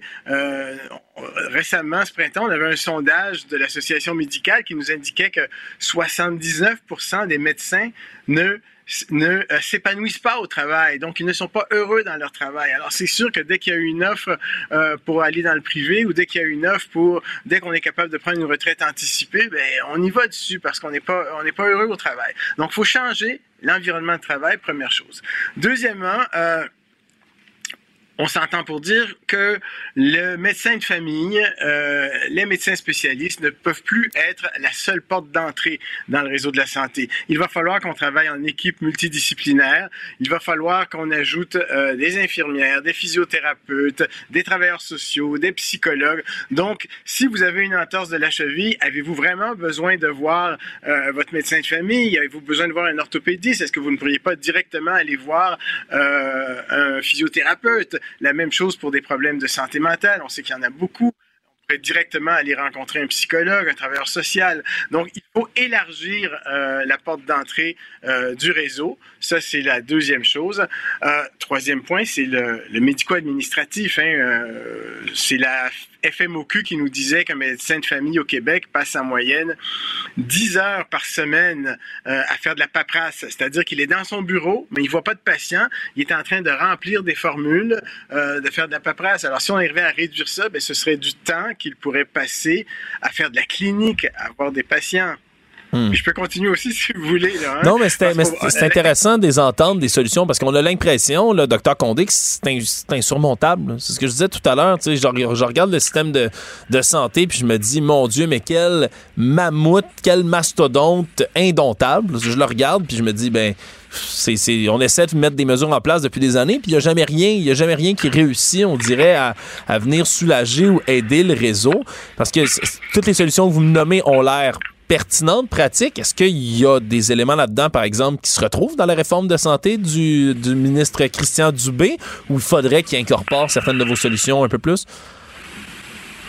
Donc, euh, il faudrait aller aussi vers le. on pourrait aller aussi vers. On va parler des soins virtuels. Hein? Donc, on pourrait. euh, les soins virtuels, pendant la pandémie, les Québécois ont découvert les soins virtuels. Et ce qu'on entend, c'est que les patients sont contents. Si vous n'êtes pas obligé de vous déplacer au bureau pour à, à la clinique pour rencontrer votre médecin, on peut faire ça virtuellement. Mais on augmente l'efficacité euh, du réseau. Puis, il va falloir être innovateur aussi dans le futur. Il va falloir changer nos façons de faire. Donc, exemple, l'hospitalisation à domicile. Il y a un beau projet à l'hôpital général juif à Montréal où vous êtes hospitalisé chez vous, vous êtes monitoré chez vous. Donc, euh, un moniteur de saturomètre qu'on peut avoir sur sa montre intelligente, mais oui, on peut l'avoir à la maison et l'infirmière est capable de vous monitorer euh, de l'hôpital pendant que vous êtes chez vous. Donc, c'est toutes sortes de solutions innovantes qui passent par la technologie euh, auxquelles il va falloir penser. Le projet de loi 15, euh, certainement bien intentionné, euh, on n'en doute pas. Par contre, euh, vous savez, notre ressource la plus importante dans le réseau, c'est notre personnel. Alors, il ne faudrait pas que le projet de loi 15 euh, vienne créer des irritants qui pourraient inciter notre personnel à prendre des retraites anticipées ou euh, quitter vers le privé ou aller en absentéisme. Donc, euh, bonnes intentions, le projet de loi 15, mais il faut faire attention à ne pas euh, provoquer d'irritants qui auraient des effets malheureux. Question en terminant, docteur Condé. Là, on a parlé beaucoup ben, des soins, vous le dites, là, selon les gens qui se sont qui se sont pas améliorés, au contraire, qui se sont détériorés dans les dernières années et tout. On a parlé bien sûr beaucoup pendant la pandémie de tout ce qui, de, tous les irritants que ça mettait dans le système de santé. Est-ce que ça s'est résorbé? Selon ce que vous voyez dans l'ensemble du Canada, les impacts de la pandémie, où on est, on est vraiment coincé pour vivre avec ça pour encore un moment? Non, on les, on les, malheureusement, on les traîne encore, les impacts de la pandémie. Hein. Donc, on regarde simplement au niveau des, du temps d'attente pour les chirurgies, du temps d'attente pour les examens diagnostiques. Euh, on a au Canada 37 000 chirurgies qui sont, euh, qui sont en attente depuis plus qu'un an. Donc, des chirurgies qui ont dépassé euh, les délais, des gens qui attendent pour se faire opérer. Dernièrement, j'ai encore eu un patient qui a attendu huit mois pour avoir son scan pour se faire annoncer huit mois plus tard qu'il avait un cancer. Alors oui, les listes d'attente sont, sont énormes et ça n'a pas diminué depuis la pandémie. Ouais, c'est vraiment des impacts qui sont malheureux, surtout dans, dans des exemples que vous nommez comme euh, celui-là. Docteur Jean-Joseph Condé, vous êtes médecin de famille à Val d'Or, membre du conseil d'administration aussi de l'Association médicale canadienne. Merci d'avoir été avec nous ce matin. La Banque Q est reconnue pour faire valoir vos avoirs sans vous les prendre. Mais quand vous pensez à votre premier compte bancaire, tu sais, dans le temps à l'école, vous faisiez vos dépôts avec vos scènes dans la petite enveloppe. Hmm, c'était bien beau. Mais avec le temps, ce vieux compte-là vous a coûté des milliers de dollars en frais, puis vous ne faites pas une scène d'intérêt. Avec la banque Q, vous obtenez des intérêts élevés et aucun frais sur vos services bancaires courants. Autrement dit, ça fait pas mal plus de scènes dans votre enveloppe, ça. Banque Q, faites valoir vos avoirs. Visitez banqueq.ca pour en savoir plus. Alexandre Morand-Villouellette. Curieux Ouvert d'esprit, il fait circuler les idées pour trouver des solutions. Je te rappellerai que 1,3 milliard, 44 milliards de dollars. C'est beaucoup, beaucoup d'argent. À partir de cet événement-là, il y a eu un point de bascule. Un directeur de la section argent, pas comme les autres. Yves Daou. Là-bas, la neige est brune. Ici, la neige est bleue. Là-bas, tout le monde connaît personne. Ici, tout le monde en connaît deux. On a un beau problème sur les bras pour certaines personnes, Yves. Il y en a qui ont des ressources minières dans leur sous-sol, mais qui veulent rien savoir d'avoir de l'exploitation dans le coin, si bien qu'ils décident ben, de l'acheter eux-mêmes. Tout un dossier dans le journal. La réalité, c'est qu'il y a des citoyens dans la région de, trois municipalités de la Mauricie se sont aperçus qu'il y avait un hélicoptère qui survolait le territoire et ils se sont, en faisant des recherches, se sont aperçus que c'était une compagnie euh, minière qui cherche à faire des levées géophysiques pour connaître la composition du sous-sol. Les citoyens ont commencé à regarder, euh, puis ils se sont aperçus qu'il y avait une grande partie du territoire de Saint-Élie de Caston puis de Saint-Mathieu du Parc qui était couverte de claim qui a été fait. Ça fait que là, les gens se sont dit, ben, ça n'a pas de bon sens. Puis il y a un gars qui s'appelle Gilbert Guérin, qui est président du comité Creuse pas dans ma cour Caxton, et qui a appelé Fred Pellerin. Puis il a dit, écoute, euh, il, y a, pas mal de gens qui veulent avoir des claims sur ton, ton propre terrain. Alors, Fred Pellerin a pris euh, la mesure de, de, ça et euh, a été chercher des claims pour sous son sol de son terrain. Et juste te rappeler que tu peux juste avec une connexion Internet et une carte de crédit, au prix de 73,25, aller chercher un claim sur ta maison pour t'assurer de préserver, dans le fond, euh, toute exploitation commerciale qui pourrait être faite euh, sous euh, sur, ton terrain pour des ressources qui se trouvent sous ta maison. Alors, écoute, c'est un phénomène qui qui n'est pas nouveau, mais là, de plus en plus, écoute, en Outaouais, des citoyens, là, ils ont déjà fait ça, puis ils ont poussé des, minières en achetant des types depuis dix ans. Et euh, ils ont réussi, dans certains cas, à protéger le territoire proche de leur lac. Donc, c'est une mesure qui est, assez un phénomène nouveau parce qu'écoute, il y a eu, euh, tiens-toi bien, quelques 300 000 claims actifs au Québec depuis deux fois plus qu'il y a cinq ans. Donc, il y a vraiment de l'intérêt pour l'exploitation des ressources sous ton sol. Et donc, euh, au printemps dernier, le ministre des Ressources naturelles, euh, euh Mme Blanchette-Vizina, a tenu des consultations sur l'opportunité de resserrer l'encadrement de l'industrie minière puis des claims. Mais le phénomène, le titre pas on en a parlé, dans la question de l'éolien. Beaucoup de gens qui commencent à s'opposer à, ces, à ces parcs éoliens qui vont s'installer euh, pas loin de chez toi. Ben là, c'est la même chose pour euh, l'exploitation minière dans plusieurs régions du Québec. Là. En tout cas, dans quatre municipalités de la Mauricie, là, 53 citoyens ont acheté 165 euh, types miniers pour se protéger. Euh, donc, euh, quand même une bonne histoire euh, de, dans notre région. Oui, c'est intéressant. On connaît mal ce, genre de mécanisme-là qui existe, mais je suis content de voir qu'il y a des gens qui, qui l'utilisent pour préserver un peu leur petit bout de terrain. On a, 1er septembre prochain, Yves, une loi qui entre en vigueur qui encadre, on le rappelle, les règles autour de l'emploi des jeunes. Et là, le problème, c'est que c'est de la main-d'œuvre qui existait pour certains employeurs, qui n'existera plus bientôt. C'est un peu le branle-bas de combat pour gérer ça. Là. Euh, Alexandre, c'est fascinant. Écoute, la pénurie de main-d'œuvre oblige, comme on dit, les employés de 14 ans euh, et plus là, sont plus présents que jamais sur le marché du travail. Écoute, j'ai regardé des statistiques ce matin. Là. Mettons le taux d'emploi en progression chez les jeunes de 15 à 19 ans sur le marché du travail. Là. En 1982, c'était 30 Aujourd'hui, là, ça dépasse le 55% aujourd'hui. Donc, tu vois très, très bien que les, jeunes sont très sollicités pour, euh, pour l'emploi. Malheureusement, ça a des impacts, évidemment, sur leur, leur temps qui passe euh, sur le banc d'école. Et donc, euh, euh, en raison de, de, de, de, possibilités d'échec scolaire, le gouvernement a fait en sorte de, changer la loi qui va être effective à, peu près, à partir du 1er septembre. C'est la loi sur les mesures de nombre de travail qui va limiter les nombres d'heures de travail par les adolescents au Québec. Et donc, avoir moins, autrement dit, à partir du 1er septembre, les 14 à 16 ans ne pourront pas dépasser plus de 17 heures par semaine ni travailler plus de 10 heures entre le lundi et le vendredi pendant l'année scolaire. Évidemment, ça, ça a des impacts pour beaucoup hein, euh, d'employeurs. Euh, évidemment, la, majorité des employeurs à qui on a parlé, Alexandre, se sont dit d'accord avec la loi parce qu'ils considèrent que c'est important que, que les jeunes aillent sur le banc d'école puis qu'ils passent leur temps à, s'éduquer. Mais le problème, c'est le contrôle des heures de travail des jeunes. Parce que les jeunes aujourd'hui, tu sais, euh, payer cellulaire, payer les spectacles dans des festivals, ça coûte quand même cher. Puis c'est aussi le type de gagner des sous. Et là, il y en a plusieurs qui cumulent des emplois.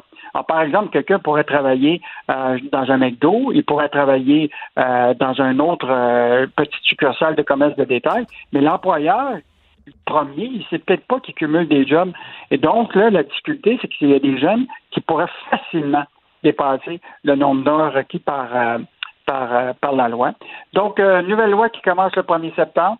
Juste te rappeler que les amendes, pour ceux qui respectent pas euh, cette loi-là, là, écoute, ça peut aller de 600 à 6 000 et en cas de récidive, de 1 200 à 12 000 donc, la CNSST, là, qui va appliquer cette nouvelle loi-là, va avoir des inspecteurs. Donc, euh, les employeurs sont un peu sur euh, leur garde. C'est un gros casse-tête pour eux autres, mais ils souhaitent effectivement d'éviter de payer ces amendes-là et ils vont devoir contrôler le nombre d'heures que les gens vont travailler durant la semaine. Oui, on comprend que c'est un casse-tête, mais quelque part aussi, c'est une législation qui était bien importante à implanter. Euh, en terminant, Yves, on a tous les yeux rivés, bien sûr, sur le combat en ce moment que le fédéral mène contre euh, les géants du web, particulièrement contre Meta. Mais au Québec aussi, une bataille de rangée contre un autre géant, c'est contre Airbnb. En fait, Alexandre, on parle de la nouvelle loi qui s'applique sur les jeunes, mais il y a une nouvelle loi à partir du 1er septembre, euh, qui va vraiment être strict sur les plateformes en ligne d'hébergement à court terme qui va s'appliquer. Donc, la nouvelle loi à 25 obligera les géants de l'hébergement à court terme à vérifier la validité des certificats d'enregistrement. Il faut que tu aies un numéro qui est sur ton, ton, annonce pour être euh, qui va être approuvé par le gouvernement. Tu as un numéro. Et donc là, l'impact de tout ça, c'est que Airbnb, euh, les Expedia de ce monde, tout ça, vont devoir changer toutes leurs règles pour s'assurer qu'effectivement, toutes les annonces qui se retrouvent sur leur site sont euh, vraiment euh, valides et qui ont ce fameux numéro. Et là, évidemment, les géants du web disent tout le temps la même affaire. Hein, ils se considèrent comme une plateforme électronique, puis ils disent, c'est pas à nous autres de valider si les annonces sont conformes, c'est au gouvernement de faire la police. Et donc, euh, la ministre Caroline Proux là, semble bien déterminée à mettre au pas les géants. Elle dit c'est comme si vous étiez propriétaire d'un bar et que vous disiez que ce n'est pas votre responsabilité de vous assurer que les clients ont 18 ans et plus. C'est la police qui doit faire ça. ça tient pas la route, là. Donc, euh, méchante bataille qui va se mener entre Airbnb et euh, le gouvernement du Québec sur cette nouvelle loi-là. Juste te rappeler que depuis que cette loi-là a été imposée, euh, il y a beaucoup d'annonces illégaux, qui ont été enlevées directement du site euh, de Airbnb. Mais là, la question, c'est que avec la reprise de l'été, euh, on s'aperçoit qu'effectivement, le nombre d'annonces a augmenté sur le site d'Airbnb. Et là, la question, c'est que qui va appliquer, qui va surveiller ces annonces illégaux? Donc là, présentement, c'est Revenu Québec qui va avoir des inspecteurs. Et donc, les amendes là, sont relativement salées. Là, comme je te dis, là, écoute, ça peut aller jusqu'à 100 000 pour des annonces illégaux. Donc, euh, méchante bataille qui va se mener entre Airbnb et le gouvernement du Québec à partir du 1er septembre.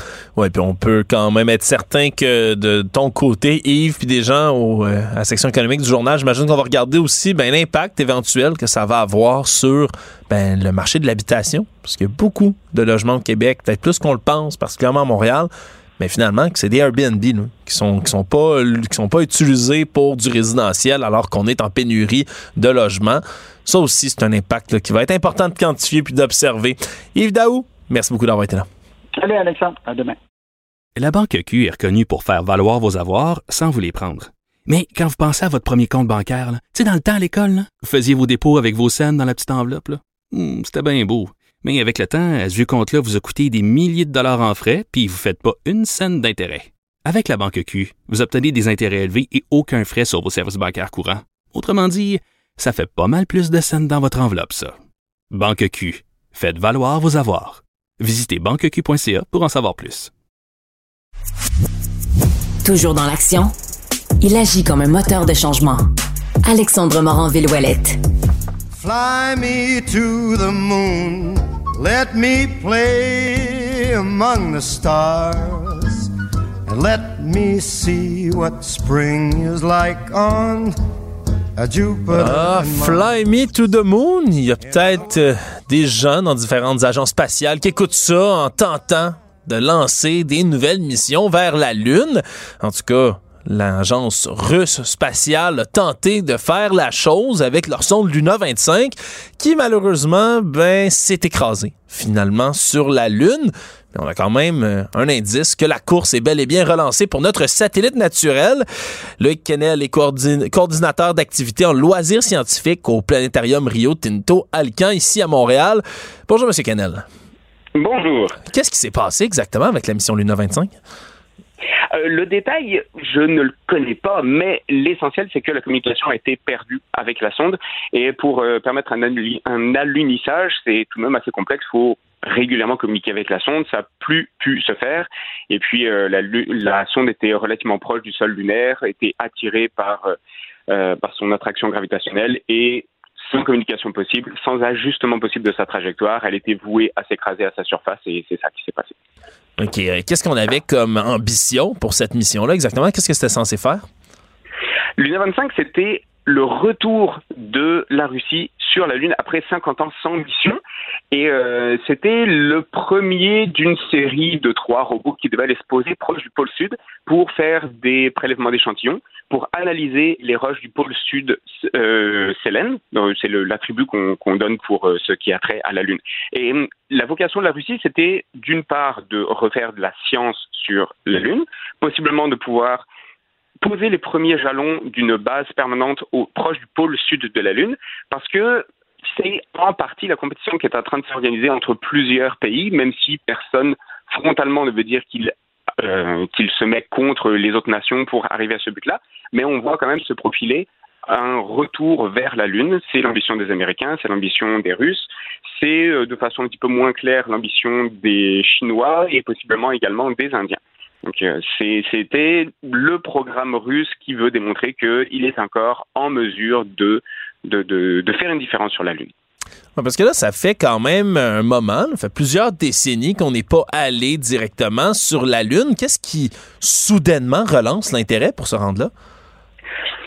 Quelque chose qui était important dans la fin des années 60, ou en fait tout au long des années 60, puis jusqu'au début des années 70, c'est que aller sur la Lune, c'était une étape excessivement importante dans la course à la Lune, qui était euh, un des terrains vers lequel s'était déplacée la guerre froide. Il y avait une ambition partagée entre euh, les Américains et les Soviétiques pour démontrer qu'ils seraient la première nation à avoir l'ambition technologique et technique pour aller jusqu'à la Lune. Et puis cette démonstration-là allait poser un jalon géopolitique essentiel. Et les Américains ont gagné cette, cette course-là. Puis très rapidement, une fois que les Américains ont réussi à amener des humains jusque sur la Lune, euh, l'intérêt pour cette course-là a, fané parce que euh, c'est extrêmement coûteux. Euh, il n'y avait plus un appui du public aussi majeur que ça une fois que la bataille de la Lune était gagnée en, quelque sorte. Et il a fallu attendre énormément de temps pour qu'on retrouve de l'intérêt pour de nouveau retourner sur la Lune. Alors, dans les années 2020, ce qu'on vit, c'est que oui, il y a toujours possiblement une petite bataille idéologique, à savoir quelle va être la première nation à retourner sur la Lune, mais c'est plus suffisant. Donc, il faut démontrer d'autres intérêts, d'autres arguments pour convaincre le public euh, et convaincre les nations qu'il faut retourner sur la Lune. Alors, un des arguments, c'est de dire, bon, ben, aller sur la Lune, euh, c'est intéressant, mais est-ce qu'on pourrait utiliser la Lune comme tremplin pour aller plus tard sur Mars? Parce que la véritable vocation, puis une nation qui pourrait faire une différence majeure dans la course à l'espace, c'est celle qui sera la première à aller jusque sur Mars. Alors peut-être que la Lune, ça pourrait être une base avancée pour se pratiquer pour aller sur Mars.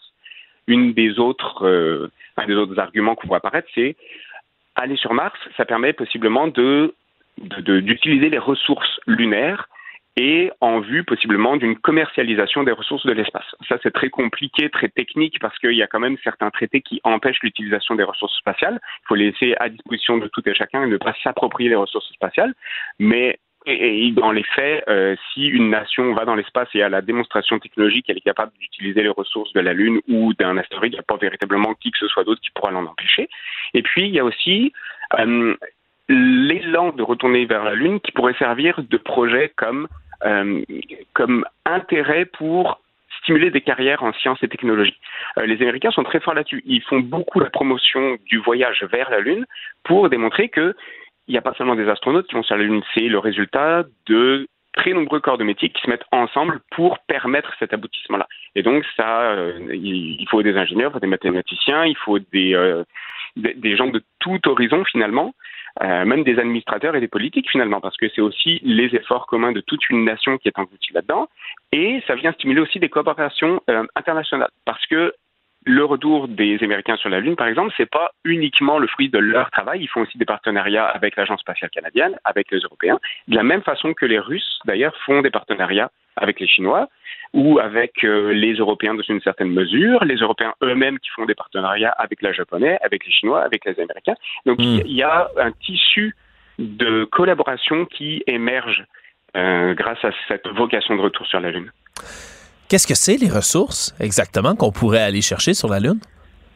Il n'y a pas vraiment grand-chose sur la Lune qu'on pourrait utiliser sur Terre. Ça, c'est pas vraiment l'objectif.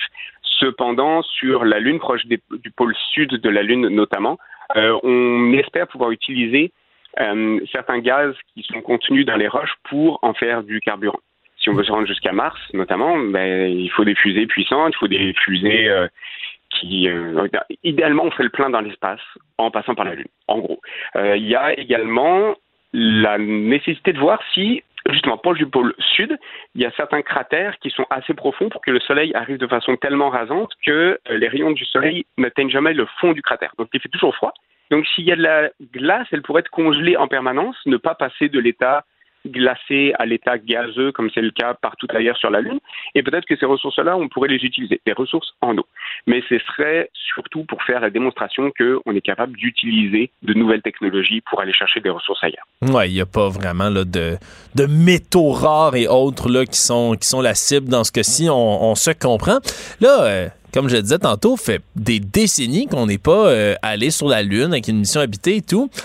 Est-ce qu'on a euh, amélioré, si on veut, nos, capacités à se rendre? Est-ce que ça se fait plus vite maintenant? Est-ce qu'on lève plus de charges vers la Lune? Ce serait quoi, admettons, le demain matin, on retourne avec une mission habitée vers, vers la Lune? Qu'est-ce qui serait nouveau comme, euh, comme innovation, comme élément?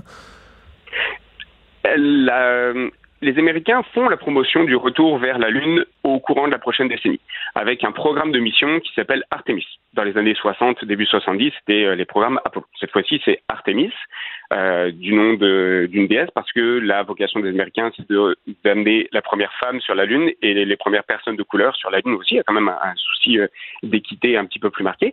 Mais contrairement à ce qu'on a vécu dans les années 60, où on arrivait, on faisait un petit saut sur la Lune, une petite promenade, on euh, pactait trois cailloux dans le, dans le lemme et on revenait sur la Terre, là, c'est pour s'y installer de façon permanente. On ne fait plus les choses de la même façon. Oui, il y a toujours une fusée euh, qui amène des gens qui vont les ramener au bout d'un moment. Mais l'idée serait cette fois-ci d'avoir une base permanente en orbite autour de la Lune et de fabriquer un petit module qui part de cette station en orbite et qui descend jusque sur le sol lunaire où une base permanente serait installée. Donc on, réfléchit à comment poser les pièces de casse-tête dans le bon ordre pour permettre aux humains d'y rester pour de bon.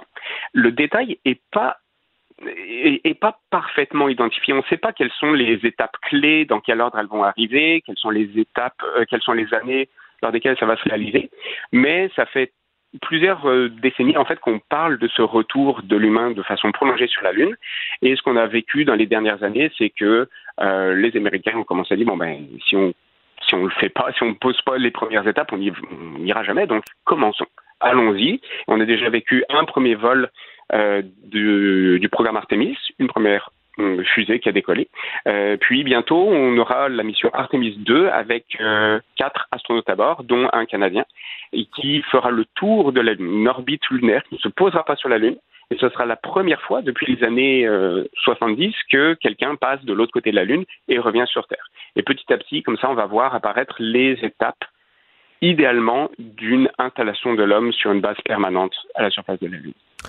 Là, euh, évidemment, ça s'en vient. on va travailler fort pour être capable d'atteindre ces nouveaux, euh, objectifs-là. Mais euh, on a quand même l'industrie privée qui, elle aussi, s'intéresse à l'espace. On en a maintenant des vols commerciaux qui amènent des, touristes dans l'espace. On a parlé même éventuellement, à voir, c'est un projet qui va se réaliser un jour, mais on parlait même d'un hôtel dans l'espace. C'est quoi le rôle que pourrait jouer l'industrie privée dans la course vers la Lune? En fait, l'industrie privée est dans la course parce qu'elle a été invitée partiellement par le public à l'être.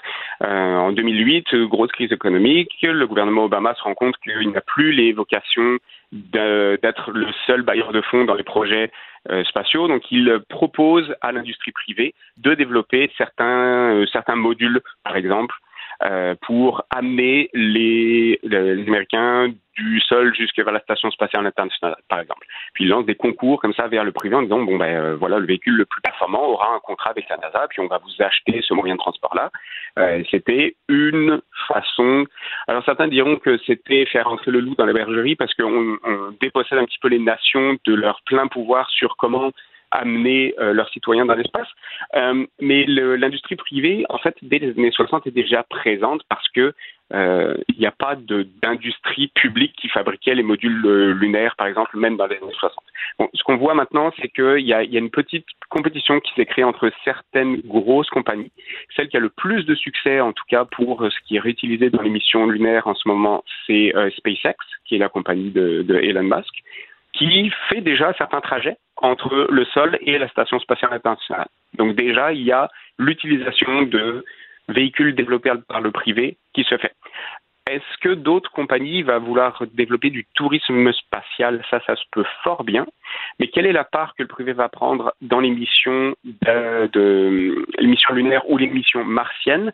C'est encore peu clair. Euh, qui sera à surveiller, c'est est-ce que des industries privées comme SpaceX, justement, pourraient par elles-mêmes aller jusque sur Mars?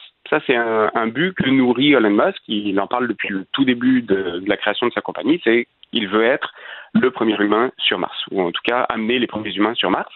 Euh, ce qu'on voit au regard des collaborations qui se font entre nations, c'est que faire de grosses missions, c'est très coûteux, c'est très complexe et il n'y a aucune agence nationale qui veut faire les projets tout seul parce que c'est trop titanesque et il y a toujours des coopérations qui, qui se font. Est-ce qu'une compagnie privée est en mesure de faire des objectifs au-delà de ceux que prétendent les nations par elles-mêmes? La question reste posée, mais c'est quelque chose qu'il faudra surveiller. Oui, puis surtout dans le contexte économique actuel, on peut comprendre certains gouvernements d'être frileux, d'investir des sommes colossales dans des missions sur un long terme, hein, surtout quand on a des politiciens qui ben, ont des mandats de quatre ans, puis des missions qui dépassent ben, de très loin, si on veut, ces mandats-là. Le Canel, vous êtes coordonnateur d'activités en loisirs scientifiques au Planétarium Rio Tinto Alcan. Merci d'avoir clarifié tout ça avec nous. Ben, merci beaucoup. Passez une bonne journée. Une culture générale désarmante tout ce qu'il entend et voit reste gravé dans sa mémoire à jamais. Alexandre Morin-Villouellette. Cette affaire qui est complètement tirée d'un film d'espionnage, pourquoi c'est vraiment intéressant? On peut pas dire l'inverse. Donc, la drogue, c'est donc. Un journaliste d'enquête, pas comme les autres. Félix Séguin. Félix, on a finalement un féminicide qui s'est confirmé dans le centre du Québec. Oui, il fallait attendre quelques heures avant de pouvoir avoir la confirmation officielle, même si tous les indices pointaient malheureusement en cette euh, direction. Je, vais te parler d'un week-end au fond immensément triste euh, s'est produit au Québec parce que euh, il y a eu ce féminicide, il y a eu des accidents de travail aussi, il y a un homme de 25 ans qui a été abattu à Montréal-Nord, il y a eu de graves accidents automobiles. Bref, c'est un week-end d'été qu'on voudrait oublier. Ce qui s'est passé dans le cas du féminicide, s'est passé déroulé à Wickham alors que euh, Kevin Romagosa est soupçonné d'avoir tué sa femme Robin Crystal O'Reilly. Wickham, c'est une quinzaine de kilomètres de Drummondville. En plus de ça, et, euh, et on se garde toujours hein, une certaine pudeur et, certains détails, là, les, euh, les médias, des bravos, parce que, enfin, la scène que l'on nous a décrite là-bas est horrible. Disons seulement qu'il aurait commis un outrage, une indécence ou une indignité à l'égard du cadavre de sa victime de 34 ans. Le reste euh, laisse place à beaucoup d'imagination, malheureusement, et euh, c'est d'une mort très, très violente. Alors lui, il a 39 ans. Euh, il est détenu. Donc, il va être accusé de ce meurtre-là. Et, euh, et tu vois, euh, ce qu'on comprend, c'est que c'est un couple de Pierrefonds dans l'ouest de l'île de Montréal. Euh, et dans la résidence de ce couple en question se trouvaient deux jeunes enfants de 4 et 6 ans. Quand les proches de Romagosa ont reçu un appel au cours duquel il leur aurait dit « Je suis un échec », et ils les ont invités à se rendre dans cette résidence-là. Alors, évidemment, imagine j'inverse les chaises. Si toi, dans cette situation-là, tu reçois l'appel, ce que tu fais, tu appelles la police, c'est ce qui a été fait. Alors samedi midi, on a déclenché des démarches pour retrouver le corps. Ça a amené les policiers de la Sûreté du Québec à se rendre à l'entrée d'une sablière du 7e rang à Wickham. C'était quand même à 130 km de chez eux. Euh, euh, et, et, le meurtre aurait été commis, commis dans, dans, dans le même euh, secteur et les suspects, le suspect lui était dans sa voiture. Il aurait probablement qu'il s'est intoxiqué avec une substance X ou Y, on ne sait pas c'est laquelle. On l'a vu en train de s'asperger d'essence, donc il a été hospitalisé assez rapidement, mais euh, mais quand même, il, il, va être capable, ce qu'on comprend, il est capable de, de, de comparaître. Euh, et euh, c'est pas compliqué, il s'est servi d'une hache.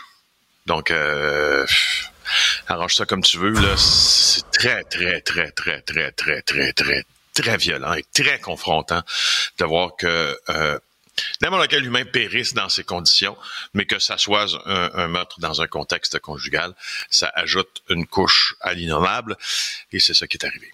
Ouais, puis il faut, faut absolument l'utiliser, le terme féminicide autour de, autour de ça, parce que c'est malheureusement un autre meurtre dans lequel une femme meurt parce qu'elle est une femme.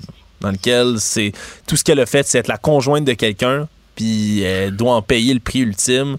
Euh, c'est odieux. Je, manque de mots, honnêtement, Félix, par rapport à cette sordide histoire-là. Surtout, ben, que cet homme-là, comme tu le dis, a pris le temps ensuite ben, de commettre un outrage à un cadavre en plus. Euh, j'ai hâte de voir qu'est-ce qui va ressortir du procès de cet homme-là, qu'on a pu pincer avant qu'il lui-même s'enlève la vie ou quoi que ce soit. Il échappera pas à son procès. Euh, J'ai vraiment hâte de voir exactement qu'est-ce qui va ressortir de tout ça, puis comment on va gérer ce dossier-là du côté des autorités, parce que ça a l'air vraiment d'une histoire sordide, Félix.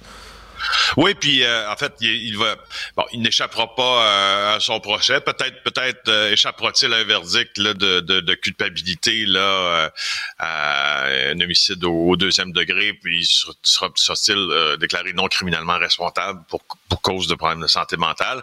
Déjà, je, je trouve que, étant donné le étant donné la façon dont le crime s'est commis, il se profile déjà, je trouve, à l'horizon, euh, peut-être des raisons pour lesquelles peuvent être évoqués. Un problème de santé mentale, je suis déjà persuadé, je lis pas dans, j'ai pas de boule de cristal, je ne lis pas dans l'avenir, mais je suis assez persuadé qu'un avocat de la défense euh, qu'il représentera ira regarder de ce côté-là.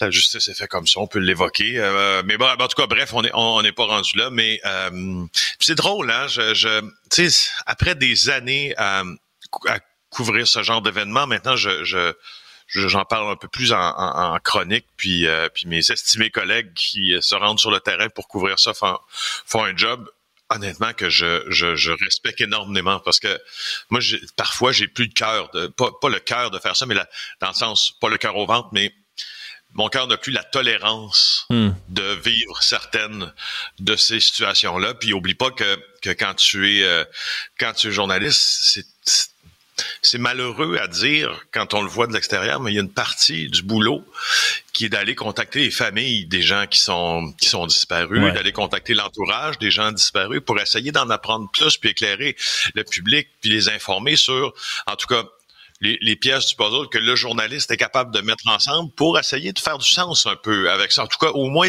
faire du sens, d'expliquer un peu qu'est-ce qui a pu mener à cette- ce énième féminicide au Québec.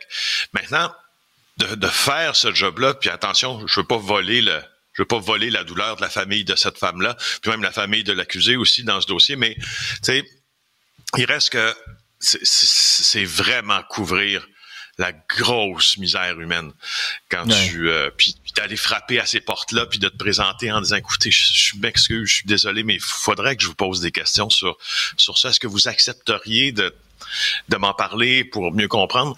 Mets-toi une fois dans les souliers de quelqu'un qui sonne à la porte de la famille qui vient d'être qui vient d'être éploré, pas éploré, dévasté, euh, frappé en, plein en plein visage, euh, heurté par un train de tristesse, d'incompréhension. Puis toi, tu es là, tu dois cogner, puis tu dois demander ça. Alors, j'ai un respect pour les gens qui le font. Je trouve que dans ce cas-là aussi, ils l'ont bien fait, euh, avec euh, avec sobriété, de toute évidence, chez, chez tous mes collègues de tous les réseaux euh, confondus. Et on rappelle le numéro en terminant. DSOS Violence Conjugale, 1-800-363-9010. 24 heures sur 24, 7 jours sur 7, si vous en avez besoin. Bien, bon rappel, excellent rappel à faire honnêtement, Félix, euh, là-dedans. Euh, c'est pas tout, malheureusement, tu l'as dit, on est, on est un peu dans le sombre là, pour, euh, pour cette fin de semaine-là. Saint-Léandre aussi, il y a un autre drame qui est survenu.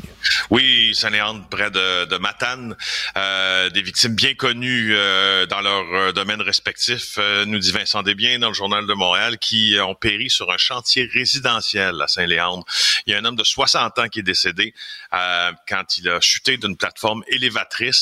Euh, de toute évidence, là, on était en train de, de- de- soit de construire une maison ou d'en rénover une, ou enfin.